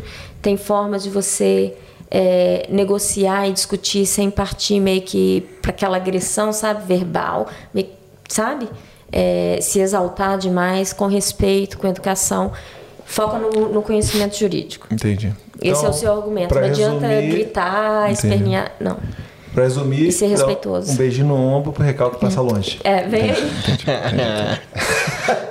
Mas se precisar indicar pro concorrente, indico também. É, Indico. mas como é que, como é que ficaria na, na, na empresa? Você fazendo um negócio desse? Não, fica de boa. Se a gente tiver conflito de interesse e não puder atuar, Ah, eu, eu tenho já os profissionais que eu já, já trabalhei, né? Nesse Entendi. tempo todo. Tem, tem pessoas que eu faço recomendação, Tá. sugiro, né? Ah, uma das. Eu, eu acho que minha carreira deslanchou quando eu fiz. Trabalhei no Patso Dowding. Muitos juízes e magistrados saíram de lá. sim. É um escritório bem, bem conceituado. E a minha chefe foi, eu acho que a melhor mentora da minha vida. Em oito meses de trabalho com ela, eu aprendi assim um- uma quantidade de, de, de situações e adquiri um conhecimento assim tão rápido, porque ela trabalha, ela é louca. E é, ela foi muito boa. Eu sempre indico. Eu falo, não posso atuar para você, não tem nenhum advogado aqui que possa, por causa do conflito, mas eu conheço essa profissional, tipo, bota a mão no fogo por ela, pode ir que você vai estar bem cuidado. É. Que é uma mística, né? Negócio de concorrência ser inimigo, né? Na verdade, não é Nada. inimigo. Você Não. tem os, ali. É como se, concorrente é, É mais uma. É, exatamente. É como- tipo o partido político no Brasil, né? é, uma, é, uma, é uma coisa que você pode recorrer se você precisar, né? Aí é tipo é. uma, uma via de mão dupla, não, né? É, é, com certeza. É, eu indico alguém para ela hoje, pode ser que um dia ela, ela não, não possa atuar para alguém e vai mandar para o nosso escritório. Não necessariamente para mim, porque Exatamente. eu represento o escritório, então vai mandar para o escritório. Exatamente. Vivendo e aprendendo. Próxima pergunta. Essa é a mensagem do FS Pereira. Ela é formada por qual faculdade? Amélia Murdoch. Murdoch, aqui na, Sim. na Austrália. Murdoch. E, e lá em Minas, No você falou de novo. Brasil, Faculdades Milton Campos. Boa. Em Belo Horizonte. Campos. Milton Campos. Pergunta fácil de responder, né? Bem fechadinha. Sim. Né? Próxima pergunta é a última ou tem mais uma?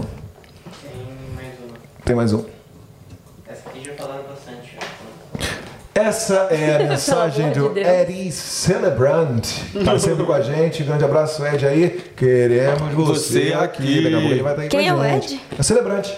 Ele faz, Ah, ele, sim. Entendeu? Ele fala, ele, ele faz os casamentos, né? Ele é o, ce- Bom ce- saber. seria cerimonialista? Cerimonialista, uma coisa dessa. né? Eu acho que é, não sei, não entendo muito desse assunto. Vai Mas vir é- aqui e é- vai contar, né? Vai É, exatamente, exatamente. Então. também. E fala, por, pra galera do Spotify, do Deezer, você, muito obrigado por quem tá assistindo aí no Spotify e no Deezer. Divórcio! Pelo amor de Deus, fala sobre divórcio, é o que a galera mais pergunta. Falamos bastante sobre isso. Sim. Se você quiser falar uma Mas, coisinha a mais, que a gente- Fazendo a reciclagenzinha. É, exatamente. É, tanto o Brasil quanto a Austrália têm jurisdição para lidar com a questão de divórcio. No Brasil é um processo só, você abre um processo para divisão de partilha, cuida da- de guarda e o divórcio, tudo num processo só. Aqui na Austrália são pode ser dois processos di- diferentes ou é basicamente dois. É, o de divórcio, você pode iniciar só com partilha de bens e introduzir a questão de guarda de, de menor, ou você pode iniciar com os dois, ou só criança, ou só propriedade, mais o divórcio. Resumiu, fez um resumão aí ó, pra galera, né? É, eu achei Muito bom. curioso que o ah, Ed esperar lá. os 12 meses, né? Esperar esperou dois meses, é, Isso é porque o- interessante, é totalmente O, o Ed tá lá no casamento, né? Prestes a realizar mais um, matrimônio e a galera já tá querendo saber como Como é é que se prepara? É engraçado, eu penso a mesma porra. essa é mas, Caralho, é- todo mundo me pergunta. É, eu tô imaginando, né, como é que é a cena. Né? Quer indicação de outros brasileiros em outros estados? Sobre. De celebrante? De... Não, advogados em outros estados. Ah, advogados ah, brasileiros, que eu sei, né? Fala, Pode claro. ser que tenha mais, de repente Fala é importante a gente saber. Falar aqui nessa câmera aqui, o nosso público também não é só de Puff. Muito obrigado, Aqui- galera. Muito, galera. muito obrigado, galera de Sydney. Muito obrigado, galera de Brisbane. Muito obrigado, galera de todo lugar da Austrália. Adelaide. Adelaide, Melbourne. Muito obrigado mesmo por você estar assistindo a gente.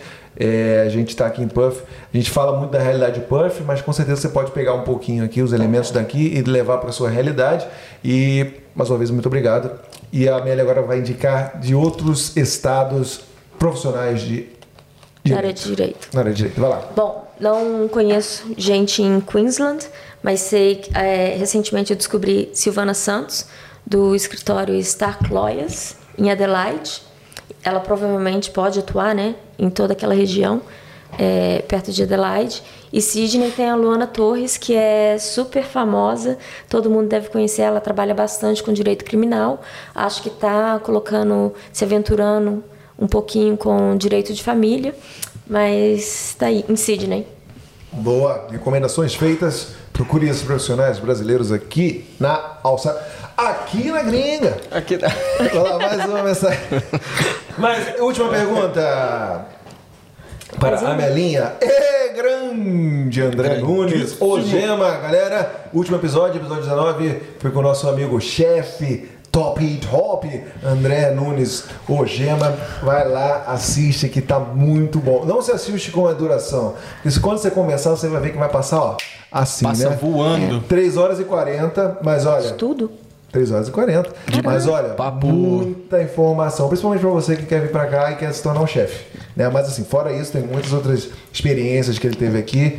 Recomendo ao avô. Fala o que teu avô falou aí pra galera. Cara, meu avô mandou um áudio pra mim, né? Eu não falei nada. Ele mandou um áudio pra mim e falou assim: Pô, e, a, e, a- e o podcast lá? Assisti o- esse desse rapaz agora que trabalha na cozinha. Foi um dos meus favoritos. o, cara fala, o cara tem um dom, um dom na fala. Não, não, ele é. Tem um dom na Oratória. fala. Cara, É, tem um dom na fala. E Bom ele fez, essa, ele fez essa pergunta aí pra Melinha. Leis de direitos humanos aqui na Austrália são é, muito parecidas com a do Brasil ou são diferentes? Então, essa é uma pergunta bem interessante, porque eu não, não conheço muito. Tem- conheço alguém que pode falar muito bem sobre o assunto, que é a, minha amiga de faculdade, mas australiana, vai ter que falar em inglês. Opa! Sabe tudo de direitos humanos. Sim, mas por assim, direi- você- é, Parecido com o Brasil, talvez melhor. Melhor. Tem mais consideração, você acha? sim. Para todos os tipos de, Sim. de casos e tal? Acho É. que sim. Então, Andrezão. Mas ela- acho que o procedimento é um pouquinho parecido. Entendi. Porque ela deve man- mandar manjar pra caramba. Mas aí como é que ela faz essa relação com o Brasil lá? A, a sua amiga australiana, né? Mas aí eu posso falar do Brasil um ah, pouquinho. boa, isso aí. Pode vir comigo. Ai, fechou. Então, Andrezão, ela aqui é mais. é, tem mais conhecimento de outra área, mas aí ela pode dar aí essa, esse contato, você troca uma ideia com ela lá. Obrigado pela pergunta. Em inglês, é. Muito obrigado Já pela pratico pergunta. inglês. É. Boa. E aí, considerações finais? Pô, bom demais. Pode ter mais pergunta? Tem mais pergunta? Não, Tá bom. então considerações Tá bom, tá finais. bom. Senão, Amelinha, mais uma vez, muito obrigado pela sua Imagina. participação. E eu gostaria de apresentar aquela câmera para você. Faz o seu jabá aí, se apresenta. pergunta- Jabá? É, se você quiser aí. É, Jabá, jabá, jabá é muito Silvio Santos, né, mano? ratinho, ratinho, ratinho, ratinho. Ratinho, ratinho, ratinho. Se quiser divulgar o seu trabalho, é, falar onde a galera pode te achar, falar um pouco sobre os seus projetos, agora é a hora. É, com relação ao trabalho voluntário, eu acho que é o mais importante, porque para o escritório o trabalho nunca falta trabalho. Então, com relação ao trabalho voluntário, se alguém tiver a intenção de participar ou auxiliar de alguma forma essas mulheres, né, não só mulheres, mas homens também que estão passando por essa dificuldade e questão de é, violência doméstica. Se você quiser entrar em contato comigo, você pode me procurar Amélia Píramo no Facebook, LinkedIn, onde mais? Instagram. Instagram. Me manda mensagem e eu vou Píramo com receber. Y, né? Píramo com Y, P-Y-R-A-M-O. E eu vou responder o mais rápido possível. É, a gente sempre precisa de ajuda, às vezes financeira ou doação, então, se alguém tiver condições ou tiver interesse em ajudar essas mulheres e nessa situação, seria muito importante. E trabalho para o Batlas, caso você precise de algum conselho jurídico, se eu não puder auxiliar, vou, vou tentar buscar o profissional adequado, mesmo que não seja na área de direito de família, pode me procurar. Se eu tiver o conhecimento e conseguir descobrir alguém, vou indicar com o maior prazer. A ideia é ajudar e passar informação. E minha dica, no geral, de, assim, no geral, a dica de hoje eu acho que é ah, antes de vir para a Austrália ou até quando você chegar aqui, é, procure entender quais são os seus direitos, quais são as suas obrigações, porque conhecimento é poder. Boa, boa. essa, Caraca, essa pô, lacrou. Obrigado. É, boa, mandou frase bem, mandou boa bem. demais. Obrigado pela presença mais uma vez. Nada. Mais uma profissional de altíssimo nível aqui na Austrália, né? Ou aqui É. na gringa, né? Contando pra gente. Aproveitar e pedir pra galera aí, ó, que assistiu até agora, pra se inscrever no canal. Pô, vai ajudar a gente a continuar crescendo cada vez mais. Deixa o curtir aqui. Se tiver alguma dúvida, que infelizmente esses dois energúmenos aqui não puderam perguntar, né? E deixaram passar, deixa aí nos comentários. A gente de repente pode falar com ela, ou então a gente mesmo, se puder, né? Responde. Valeu, galera. É isso aí. É... Ah, outra coisa, fiquem ligados também lá no Instagram, porque a gente vai estar fazendo uma pesquisinha é, só para saber ajustar algumas coisas, porque futuramente isso aqui será ao vivo. Será? Então, Será? Será? Será? Então vai lá, a gente vai contar com a sua ajuda aí para fazer um, pequenos ajustes e botar isso no ar da melhor maneira possível. Valeu? É, essa novidade aí que ele soltou aí, vamos, agora ficou responsabilidade. E agora já e agora lascou. Eu já vi que com ele tem que ser assim, com ele tenho que soltar É, e a gente corre atrás, entendeu? E agradecer, né? O pessoal teve um, um engajamento bastante relevante, né? Com questão de, de onde de onde a pessoa era. A gente fez uma pergunta de onde vocês são. Gente de todo o mundo apareceu lá, né? Perguntamos também sobre o que a Austrália é para você. Muito engajamento, muita resposta. Muito obrigado mesmo. E valeu, continua assim. Continua É. aí. Os Compartilha pra galera, pros seus amigos, pô. Tem muita gente que. Você sabe dizer, essa galera aqui, esse cara aqui quer ir pra Austrália, esse cara aqui não tá feliz no Brasil, quer saber mais informação? Aí divulga a gente pra eles. É, vem pra Fala, Austrália, Gabriel. vem pra. Fala, o que, que você quer falar, fala aí. Gabrielino? Pesquisa. Ah, é pesquisinha, Melinha. Quanto tempo você acha que a gente tá aqui conversando? Ele gosta. Sei lá, eu achei que umas duas horas. O que mais? Duas horas. Duas horas e meia. Estudo. Muita informação. Nem um, nem um, nem um minuto sequer foi do desperdiçado. Não, não, não, não, que isso. Muito bom. Muita informação. Não, não, mano, esclareceu Porra, toda. É, infelizmente a gente gostaria de ter um grau um pouquinho mais elevado para conversar com uma pessoa de alto É. nível que nem você. Imagina. Mas a gente tenta, né? Não, as tenta. perguntas foram, foram excelentes. Foram boas? Foram boas? Muito, muito. Que bom, então agora já dá uma Parabéns, porra, parabéns. parabéns, parabéns pra, Mandou pra muito gente. Valeu, Muito obrigado. Espero que vocês tenham gostado e vamos no tchau com a gente? Vamos? Você vai, você vai sentir. Vamos lá? Tchau! Aê!